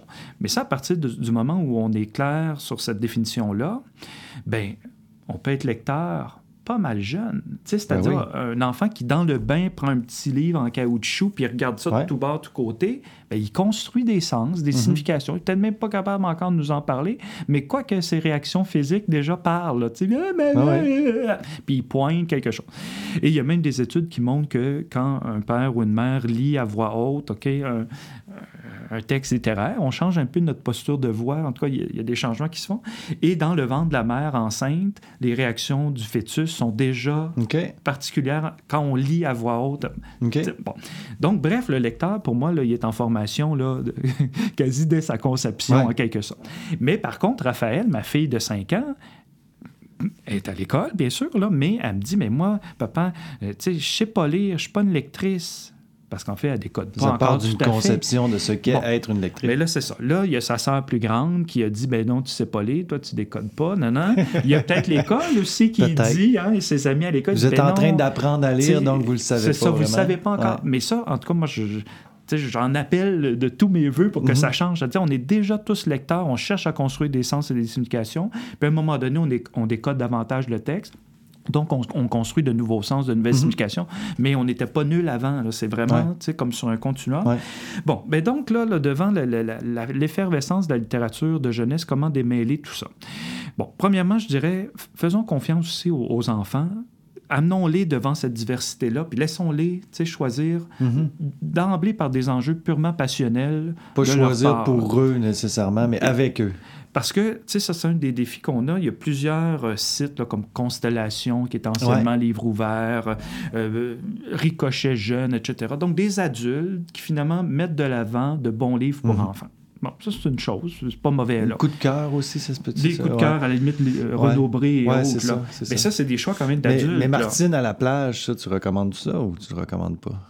Ben, je recommanderais, oui, mais peut-être avec un peu de contexte autour euh, de, l'œuvre. Et euh, tu sais que l'illustrateur, c'est l'oncle d'Olivier de Zutter, ah qui est professeur au département de pédagogie, eh ben. aussi directeur du collectif Clé. donc, je ne peux pas trop avancer. Non, OK, prononce-toi pas. On va, couper au Non, mais les illustrations de Marcel Marie sont sont en un sens magnifiques et très descriptifs. On peut les, les observer puis les apprécier encore aujourd'hui. Puis à la limite, repointer le contexte de production. Puis ben, c'est ça, il y a un contexte historique. Mais, mais, tu disais. Mais tu sais, dans les choix de avec, l'enfant, avec le les, jeune. les travaux, mettons, de Jean-Louis Dufay et compagnie, là, de son, des didacticiens encore du français belge. Il y a plusieurs Belges qui influencent la didactique du français, ben quasiment même plus que de français de France. Là. Euh, ben, Olivier, par exemple, de Zutan ouais. belge, Jean-Louis Dufay. Hein. Et l'équipe de Jean-Louis montre en fait que il faut viser un juste équilibre entre des enjeux purement passionnels. Mm J'adore, euh, mettons, le sport, le hockey. Je choisis toujours des documentaires sur le hockey. Mhm. Et des enjeux plus rationnels où là, ben, OK, toi, tu aimes ça t'informer. Hein? T'aimes ça beaucoup, le hockey, hein? Je, comprends.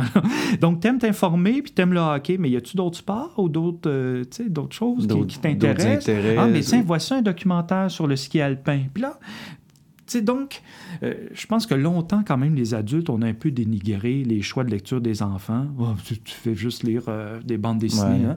Mais tandis que, tu sais, le monde, l'édition est en pleine effervescence. Il y a des bandes dessinées, des romans graphiques que pour adultes, à la limite. Là, donc, essayons en tout cas de, de prendre finalement l'enfant où il est. Là, on n'est pas loin des zones proximales de développement et tout. Prenons-le où il est, puis nourrissons-le d'autres propositions, pas d'imposition, d'autres propositions. Mm-hmm. Ah, ben tiens, t'aimes les bandes dessinées, en voici deux, trois que, que moi j'ai particulièrement aimé pour telle, telle, telle raison. Après ça, ça t'appartient pour euh, faire la suite des choses. C'est donc des critères de, de qualité ben, c'est sûr qu'on on pourra en donner, ne serait-ce qu'une une, publication euh, physiquement euh, solide, par exemple, à la langue quasi impeccable. Mais au-delà de ça, c'est comme si l'idéal, c'est peut-être d'amener chaque lecteur à se connaître assez en fonction de sa dimension subjective, goût et préférence. Il aime tel auteur, il aime telle collection, Il y a plusieurs enfants aussi qui vont adorer les séries. Ben, pensons juste à Harry Potter. Là. Et, et ils, ils en démordront pas. Ils voudraient avoir un huitième, neuvième, mm quinzième tome. Là. Ça, ça, ne s'arrête jamais. Et là, nous, comme adultes, médiateurs, un peu dans tout ça, pas juste enseignants, mais même comme parents, c'est de moi, ah, t'aimes les séries? T'aimes la sorcellerie? Ben tiens, voici il y a d'autres euh, œuvres disponibles. Bon. Et là, tu vois, je suis en train de dire, comme adulte, proposons d'autres choses, mais ultimement, la meilleure façon de former des lecteurs, c'est que des jeunes enfants en, un sens en formation, voient des adultes lire et prendre plaisir à lire. Mhm. Et donc, tu vois, un des, un des axes qu'on développe avec une recherche-action au Centre de services scolaires des Samars dans la Nodière, c'est donc, on souhaite, on, souhaite tous hein, donner le goût de lire euh, aux élèves, mais pour ce faire, on souhaite nourrir le goût de lire des enseignantes aussi, et on leur permet dans les budgets de la recherche de s'acheter des livres pour elles-mêmes, même si c'est pour un livre de Stephen King, Patrick Sénécal, et, et on leur demande de l'apporter en classe puis d'en parler à leurs élèves. C'est sûr que Stephen King, euh, c'est peut-être pas pour les 8 ans et moins. 4-5 ans. mais, mais par contre, et, là, ça me rappelle une expérience quand j'enseignais moi-même au primaire. C'était l'époque de la série Millennium, euh, une série de briques, en tout cas chez Actes Sud, des romans plutôt policiers. Et j'enseignais en troisième année. Et c'est trois briques là, qui font euh, presque 3000 pages. T'en piles ça ça, impressionne un enfant de 8 ans. Et là, tu sais, moi, je traînais ça en classe. Quand j'accordais du temps de lecture aux élèves, j'en profitais moi aussi pour, lire devant eux ces affaires-là. Ça les intriguait quand même. Puis ils m'en parlaient. Mais c'est quoi que vous disiez? Mais c'est bizarre, ça, c'est un drôle de titre. Millennium, qu'est-ce que ça veut dire? Hein? Et là, tu sais, c'était pas tant, ben voici le livre, lis-le. Non, Je mm. sais bien que tu as, 8 ans. Là. À la limite, tu pourrais peut-être, dépendamment de tes, tes, aptitudes et tout, mais L'idée, c'était plutôt de leur montrer un peu comme une, cible. Regarde, là, un lecteur là, adulte, là, ben, ça lit des romans policiers. Des fois, ça lit un recueil de poésie, puis tu me vois le faire aussi. Fait que, tu sais, toi, es, dans tes débuts, là, tu démarres, là, hein, tes, tes, œuvres sont peut-être plus illustrées, mais à un moment donné, tu vas prendre plaisir à faire ben, ton propre cinéma mental, puis faire tes propres images. Puis même les images vont, vont te nuire, parce que c'est un, le texte, c'est une machine mm-hmm. paresseuse, mm-hmm. mais moi, quand je fais mon propre cinéma, j'aime plus ça du tout d'avoir des images. Là. Laissez-moi faire mon cinéma. Puis ce qui est assez merveilleux, je trouve, dans l'art de la littérature, c'est que en dépensant peut-être 20 dollars ou zéro à la bibliothèque, tu te fais un cinéma qui vaut 250 millions de dollars ah pour un film d'Harry Potter, puis tu vas le trouver meilleur, ton propre cinéma, que celui du réalisateur. Bon, là, je sais pas, Mathieu, si j'ai répondu un peu... Souvent, souvent, on est déçu aussi quand on lit un livre, puis après ça, on va le voir l'adaptation au cinéma, parce qu'on s'était construit tout, une, tout un scénario, nous autres mêmes, tout un décor. On avait mm-hmm. attribué des caractéristiques à la limite physique au personnage, à l'environnement puis on arrive après au cinéma. Et on ne reconnaît pas ce qu'on s'est ouais, c'est ça, ça, exactement. Et donc, Mais... pour le choix des œuvres, pour les enfants, là, moi, je te dirais, la meilleure chose, c'est amenons-les le plus souvent possible dans des lieux où le livre est présent sous toutes ses formes, donc dans des librairies, des bibliothèques, des salons du livre, etc. Si on ne sort pas vers les livres, mais moi, je trouve que pour une école démocratique, il faudrait que les livres soient à l'école. Oui, bibliothèque scolaire, mais aussi directement dans les classes, puis qu'il y ait du mouvement là-dedans. Là, C'est-à-dire que la bibliothèque scolaire nourrisse les classes et Inversement. moi,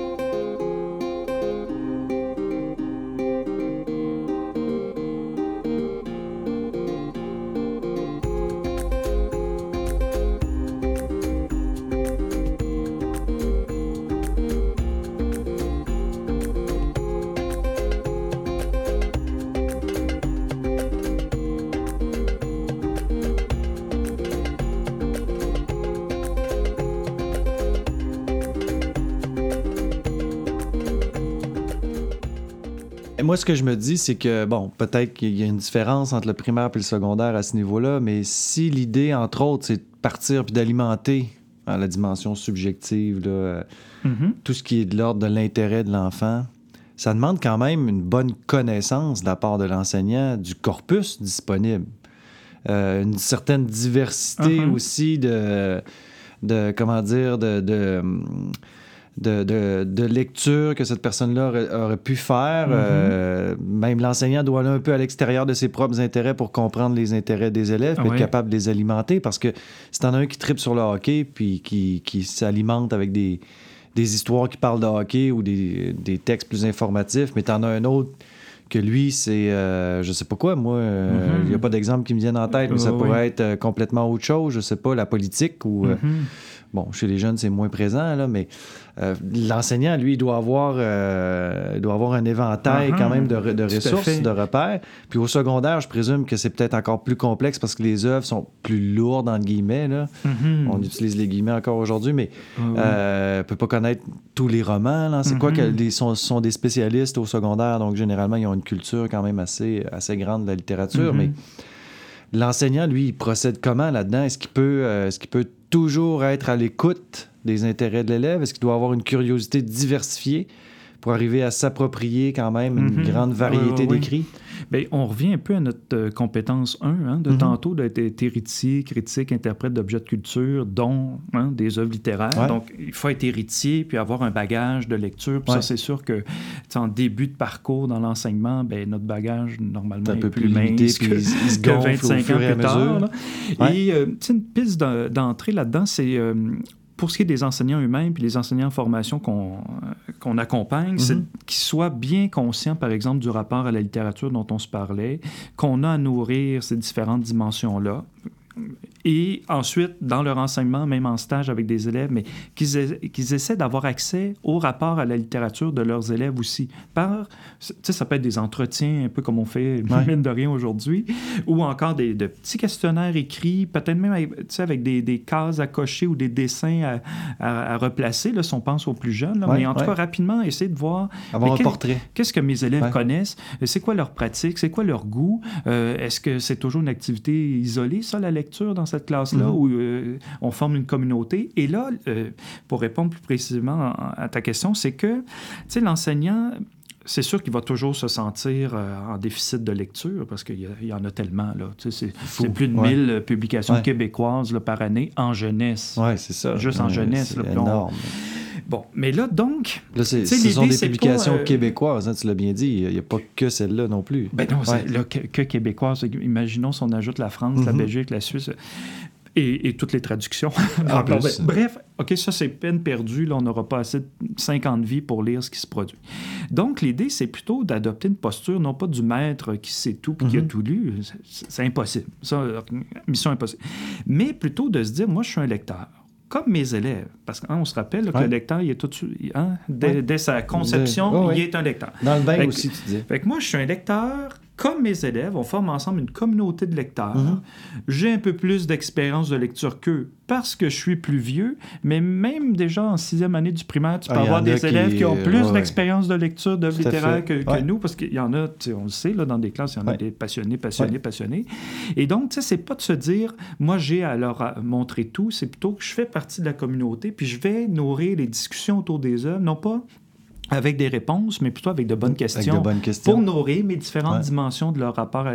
Ah oui, t'aimes beaucoup Élise Gravel, mais pourquoi? C'est une auteure québécoise, elle? Tu sais, une, espèce de, de naïveté, puis... Euh, tu sais, moi, j'en sais pas tellement plus que toi, et tu me parles d'Élise Gravel, c'est qui, elle? Elle, a, écrit beaucoup de livres, ah ouais? J'ai quel éditeur? Déjà, j'aimerais ça en retrouver moi-même. En tout cas, tu sais, montrer finalement son, sa propre euh, appétence, mm-hmm, mm-hmm. son appétit, son désir d'en savoir plus. Qu'est-ce que t'aimes dans ses œuvres? hmm. T'accroche, qu'est-ce que être, dans une perspective euh, d'écoute Mm-hmm. Puis à la limite, c'est presque ramener l'expertise à l'élève. C'est-à-dire, c'est toi qui, qui lis ce texte-là, tu as développé une expertise, fait alimente-moi comme enseignant. Tout à fait. Et tu vois, cette perspective-là, tu m'amènes sur ce chemin-là, parce qu'un des freins là, au goût de lire à l'école, c'est quand même toute la question de l'évaluation. donc, euh, ben, c'est pas juste pour le goût de lire, je pense. je, je t'impose un roman, tu lis chez toi pendant deux semaines, au secondaire, tu reviens, puis je t'attends qu'un questionnaire, puis on verra euh, comment tu vas t'en sortir. Puis là, c'est encore des pratiques courantes. Hein? ben,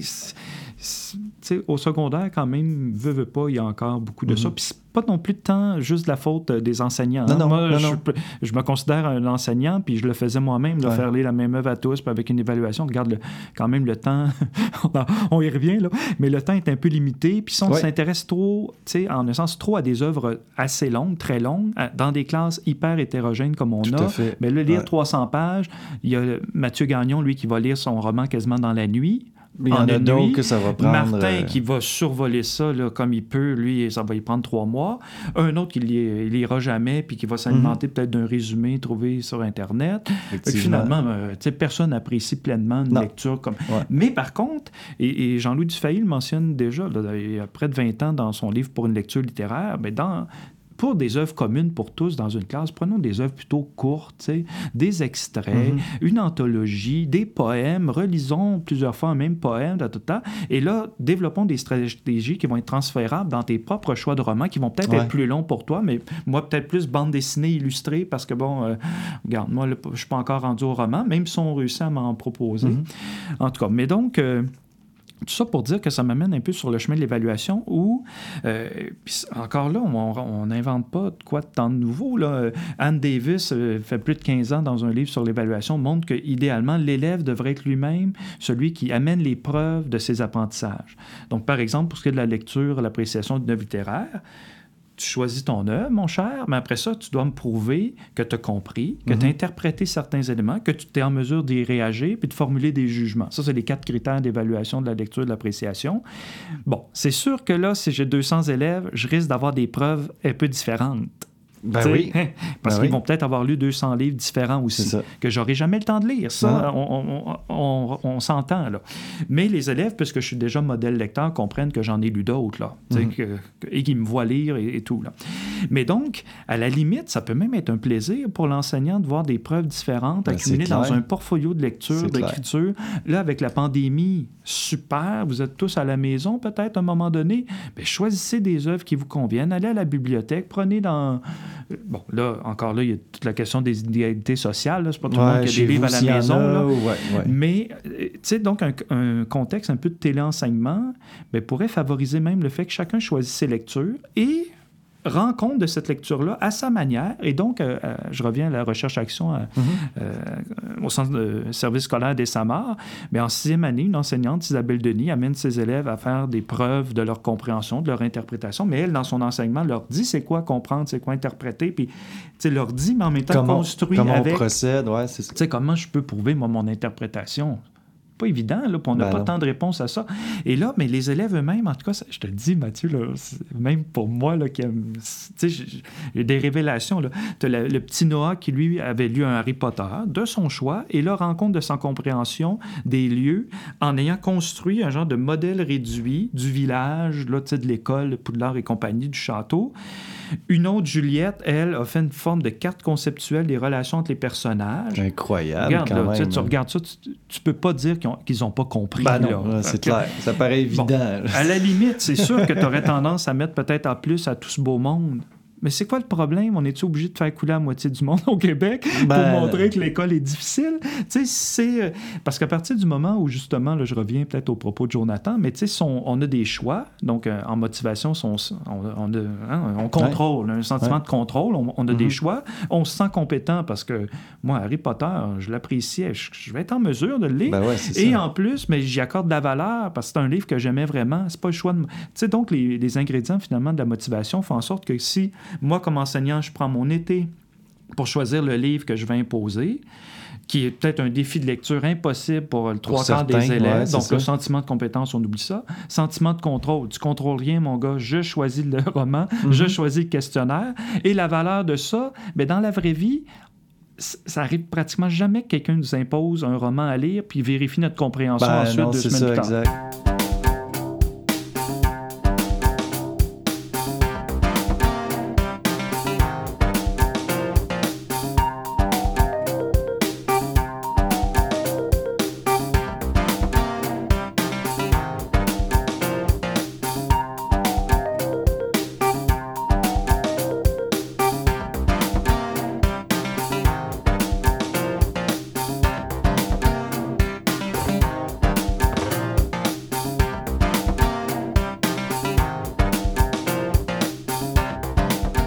ça me soulève une question par ailleurs. Hein, et, euh, on entend dire par certains, euh, je ne les nommerai pas, mais il y a certains philosophes notamment qui disent il y a des classiques euh, à côté desquels on ne peut pas passer. Donc, il faut les imposer à la limite mm-hmm.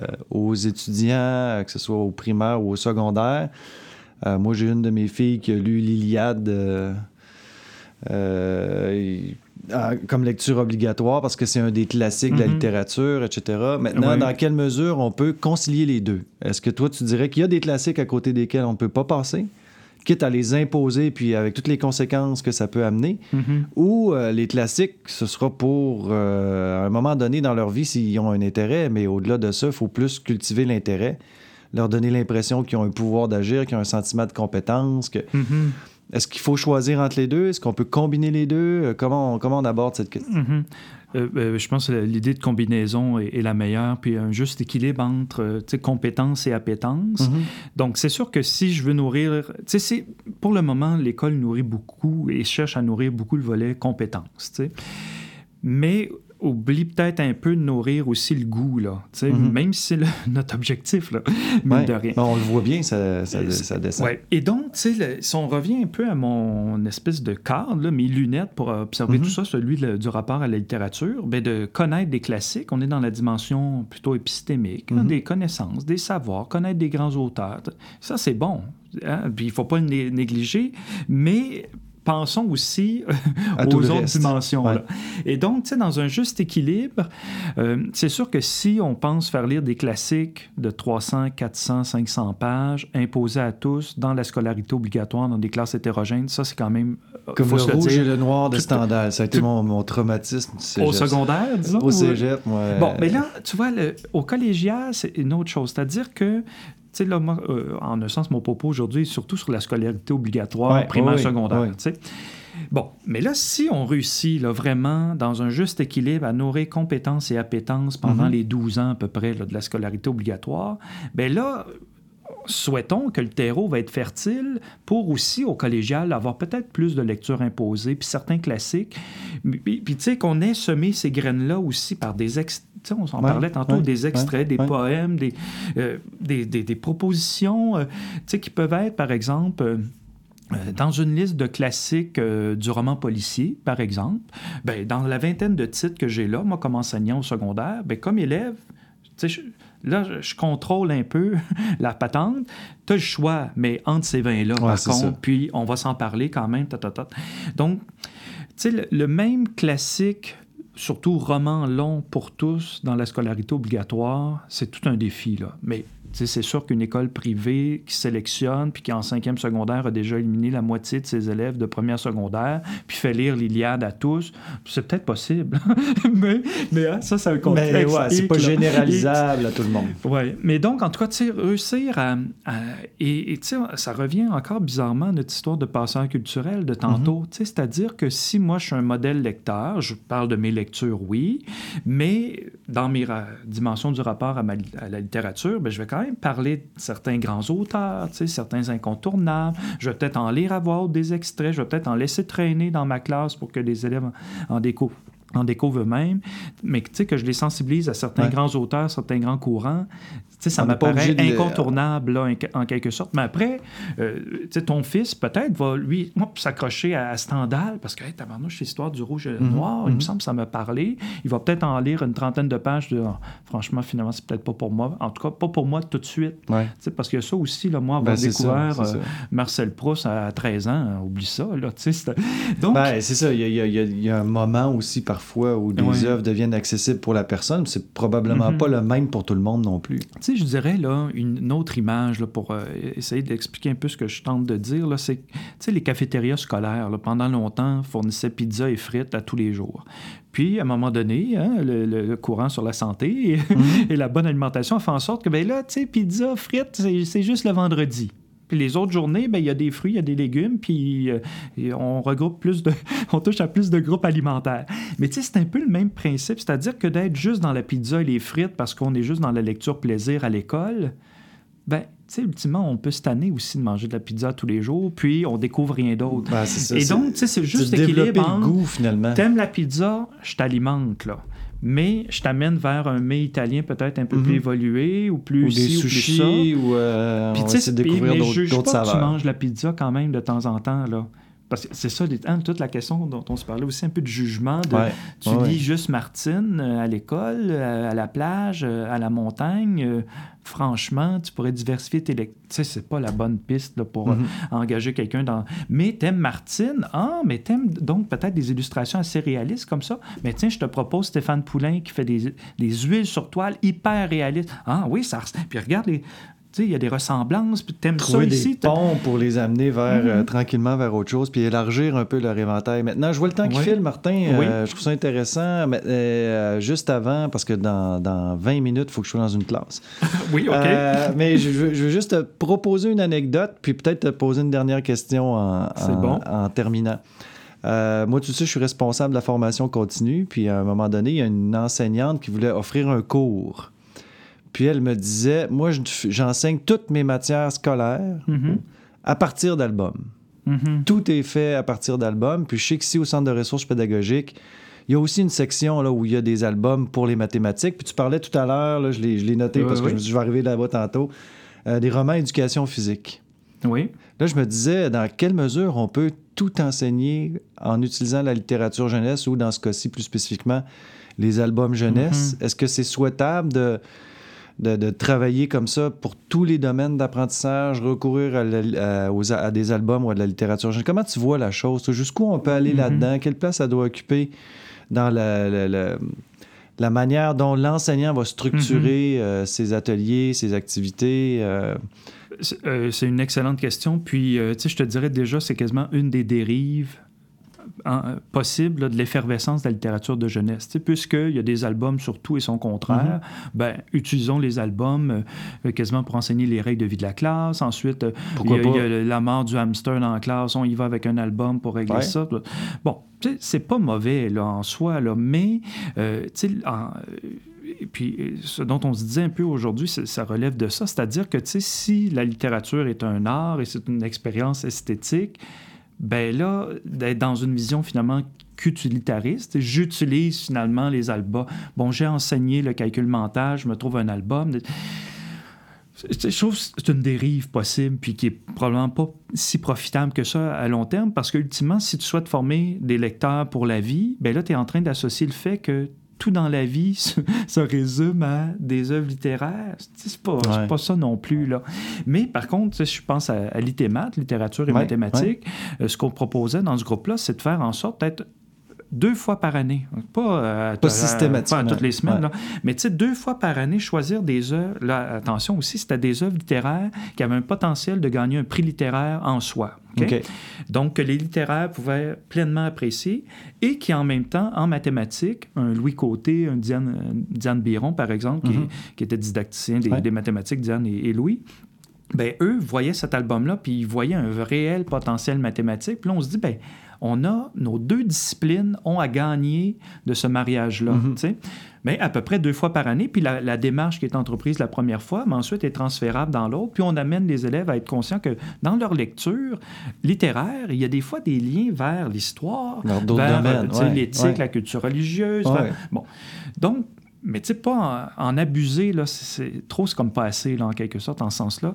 Et donc, quelqu'un qui te dirait, moi, tout mon programme est, est axé, disons, sur la littérature de jeunesse pour toutes les disciplines. Mais là, le danger, c'est que quand même, ultimement, il y a des enfants qui aiment moins lire que d'autres, même si on... Ouais, même si on Même- travaille même- fort, fort, fort. Fait que là, vas-tu, là, on revient quasiment à notre titre d'aujourd'hui, vas-tu les dégoûter Mhm. des mathématiques? En plus. parce que tu fais juste entrer dans les mathématiques par une œuvre littéraire? Tu sais, non, puis Ouais. les mathématiques ont un pouvoir en Ou soi de inversement, vas-tu les dégoûter de la littérature parce qu'elle est tellement partout que finalement, elles sont juste plus capables d'en voir?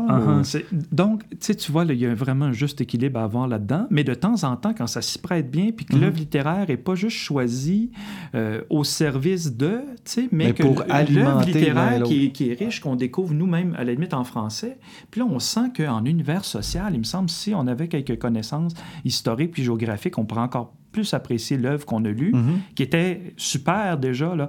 Mais là, allons voir, disons, Daniel Moreau, didacticien de l'univers social, pour nous dire, mais comment, euh, Daniel, tu vois les, les liens possibles Mm-hmm. avec ta discipline à l'intérieur de cet album-là? Mais donc, parce qu'un des dangers de tout ça, de vouloir tout faire avec la littérature, c'est que les éditeurs se disent, ah, les enseignants veulent tout faire avec la littérature, on va les alimenter. Mais là, ça devient, sais, je t'impose, Mathieu, d'écrire une, une œuvre littéraire sur la philo, euh, disons, pour enfants. Puis là, tu nous bricoles quelque chose pour répondre à la commande. Ah, tout le caractère artistique vient Ben, de. tu sais, parce que quand même, pour tomber. moi, là, ultimement, une œuvre littéraire, là, c'est quelqu'un qui avait quelque chose à dire, qui avait un point de vue sur le monde un peu différent de la Mhm. moyenne des ours, en tout cas qui nous fait découvrir une réalité à laquelle on n'était pas très- trop sensible. Et là, l'illustrateur qui, qui voit ça apparaître, s'ils sont deux, là, ben là, lui, il se dit pas euh, Ah, ben là, il faut que je fasse ça vite en une semaine, c'est pas très payant, puis ching, ching, ching. Ouais. Non, non, tu sais, je veux qu'un un Stéphane Poulain, par exemple, qui prend plus d'un un mois faire une page, une toile. Bon, ça, hein, ça, là, c'est l'autre Mais c'est un extrême. processus quand même créatif là, qui est en jeu. Là. Ça peut pas juste être répondre à une commande parce qu'on veut alimenter. Ouais. euh, et donc, les auteurs-illustrateurs, pour moi, là, en pleine liberté créative, créent le plus bel objet, mhm. la plus belle œuvre littéraire possible, et que nous, comme enseignants, on voit là-dedans des liens Un possibles, peut-être avec les, Ouais. un certain potentiel mathématique ou euh, de dialogue ou je ne sais trop, ben, tant mieux. Mais puis, tu l'as vu aussi, l'exercice que tu faisais pour, euh, je Ouais. pense c'était éthique et culture religieuse ou, ou Euh, philo pour philo pour enfants, enfants, hein, ouais, choisir ouais, des albums ouais. qui permettent. Et souvent, les meilleurs, il y a des collections dédiées, hein, philo pour enfants. Ouais, C'est pas les puis meilleurs. c'est pas toujours la... Ouais. Et puis elle peut être porteuse pour donner un exemple, puis euh, ensuite tu sais, transférer ce qu'on a appris là, mais dans d'autres œuvres qui sont euh, Mhm. peut-être euh, faites pas avec cette intention-là. Donc, tu sais, je- donc on, finalement, là, en conclusion, je te dirais, pour donner le goût et non pas dégoûter, c'est encore un juste équilibre entre des compétences, des appétences, entre Mhm. utiliser la littérature de jeunesse comme objet littéraire en soi, et parfois, oui, dans d'autres disciplines, mais pas ne, ne pas condamner finalement les autres disciplines à, à être vues par les élèves que par une porte qui est peut-être pas la leur. Là, qui euh, Ouais, c'est ça, c'est ça. Parce que si on pense, mettons, philo pour enfants, ah ben ça, c'est c'est lire des albums puis discuter autour des albums. Ben, ouais, mais ce, n'est Mais pas c'est que ça. que ça, tu sais, ouais, oui, c'est effectivement. ça, là.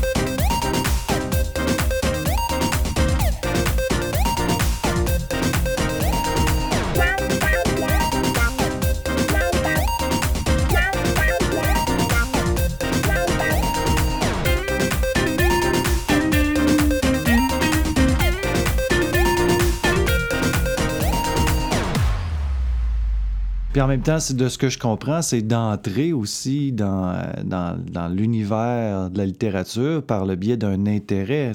Il y a toute la Mhm. question du choix dont tu parlais tantôt, qui a l'air d'être quand même un des leviers, mais surtout pas par, par obligation pour répondre à une commande de l'enseignant, ou pour être dans un processus où ben, je lis pour répondre aux questions, puis etc., etc., mais plus dans, être dans une perspective où on lit parce qu'il y a un plaisir à lire. Euh, puis c'est ce Oui, que j'ai compris un peu de Mhm. Dumortier hein, quand il disait Oui.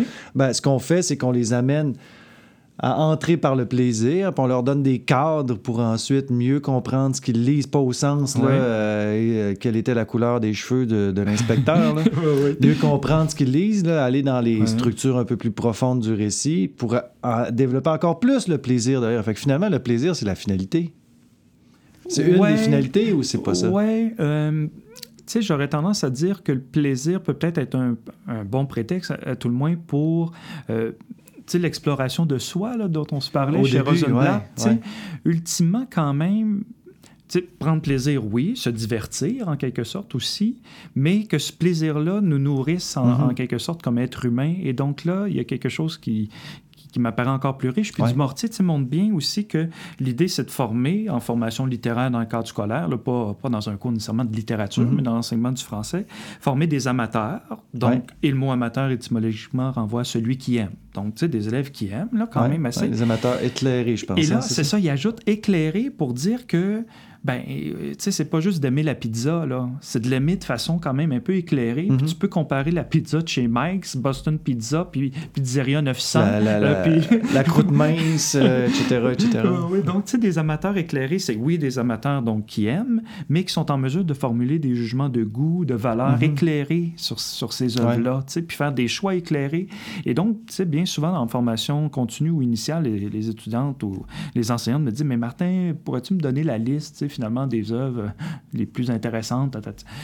Bien, en quelque sorte, la, la liste idéale d'œuvres pour que, disons, Mathieu Gagnon enseigne, ben, c'est la liste de Mathieu. C'est pas la même mienne. que- Moi, mes coups de cœur à moi, là, sur le sport, par exemple, ou sur le temps qui passe, sur, c'est la mienne. Là. Mhm. Mais puis elle est parfaite, en, en un sens, pour mon enseignement, parce que, comme modèle lecteur, je vais en parler de mes passions aussi Mhm. aux élèves. Là.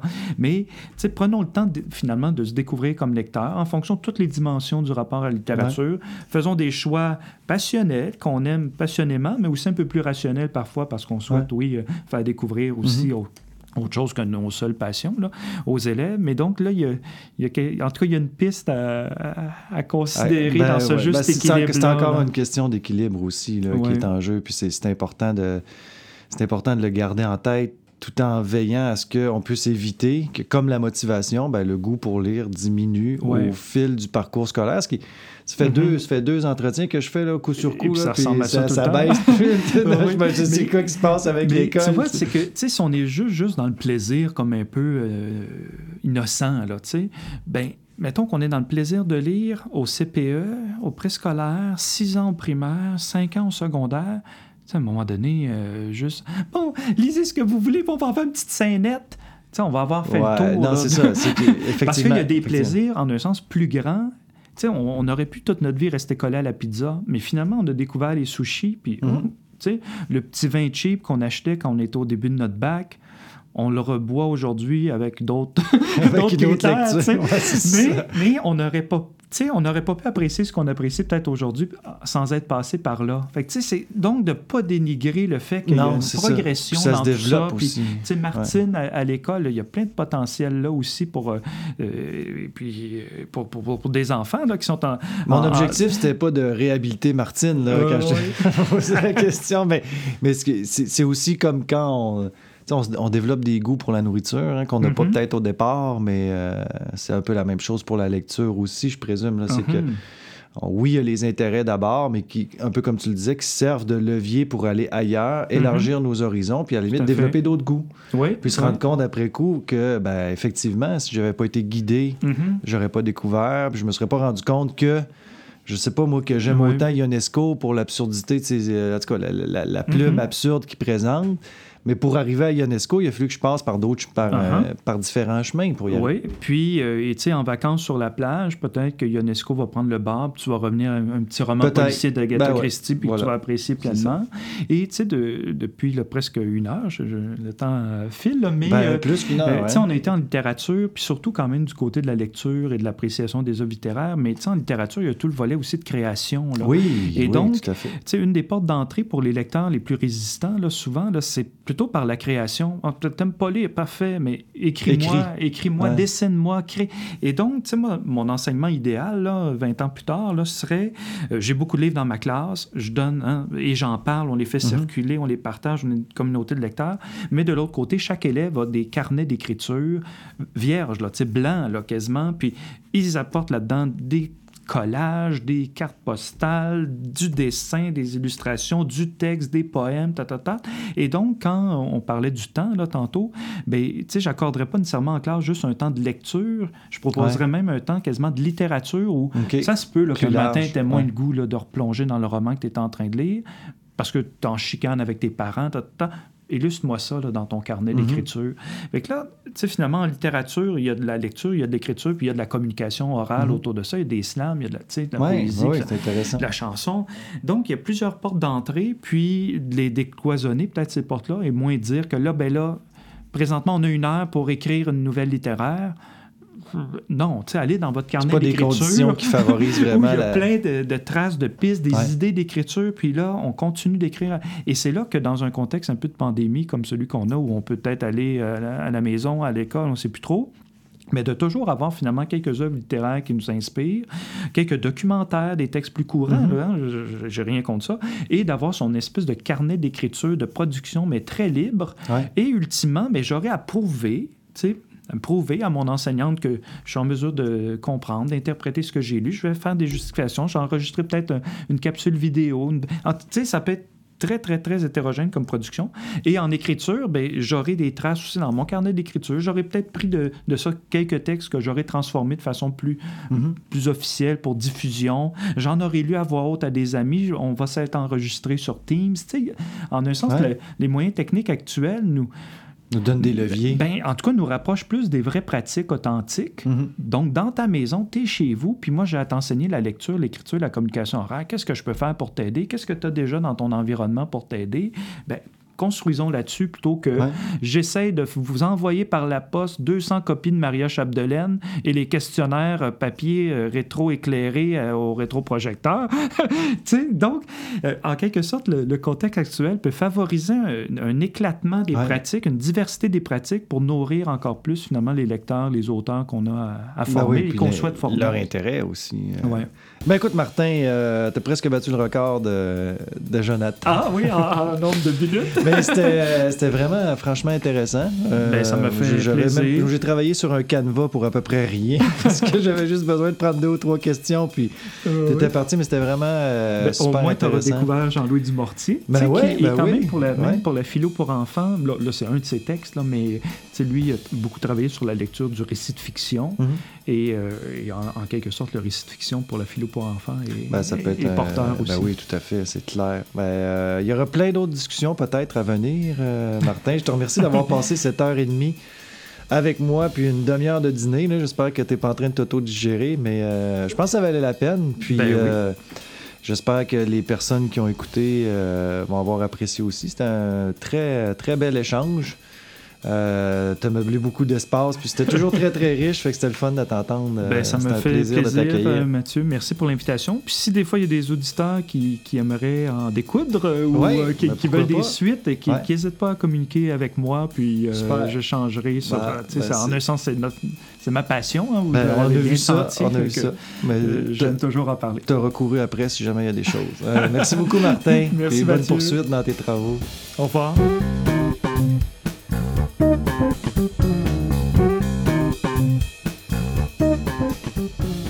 Voilà, c'est ce qui met fin à cette dernière entrevue de l'année 2020. Euh, j'espère que vous avez apprécié ce qu'on vous a proposé pendant cette année et j'espère aussi que vous serez avec nous l'an prochain. Mais juste avant de vous quitter, je me suis dit que dans la mesure où Martin Lépine a lui-même ouvert la porte pour que vous puissiez le solliciter, le questionner ou commenter, je vais vous fournir ses coordonnées courriel. Alors, vous pouvez le rejoindre au martin.lépine à commercial Donc, N'ayez aucune gêne, sollicitez-le sans crainte. Je vous remercie de votre écoute, je vous souhaite de très joyeuses fêtes et on se donne rendez-vous en 2021. Au plaisir.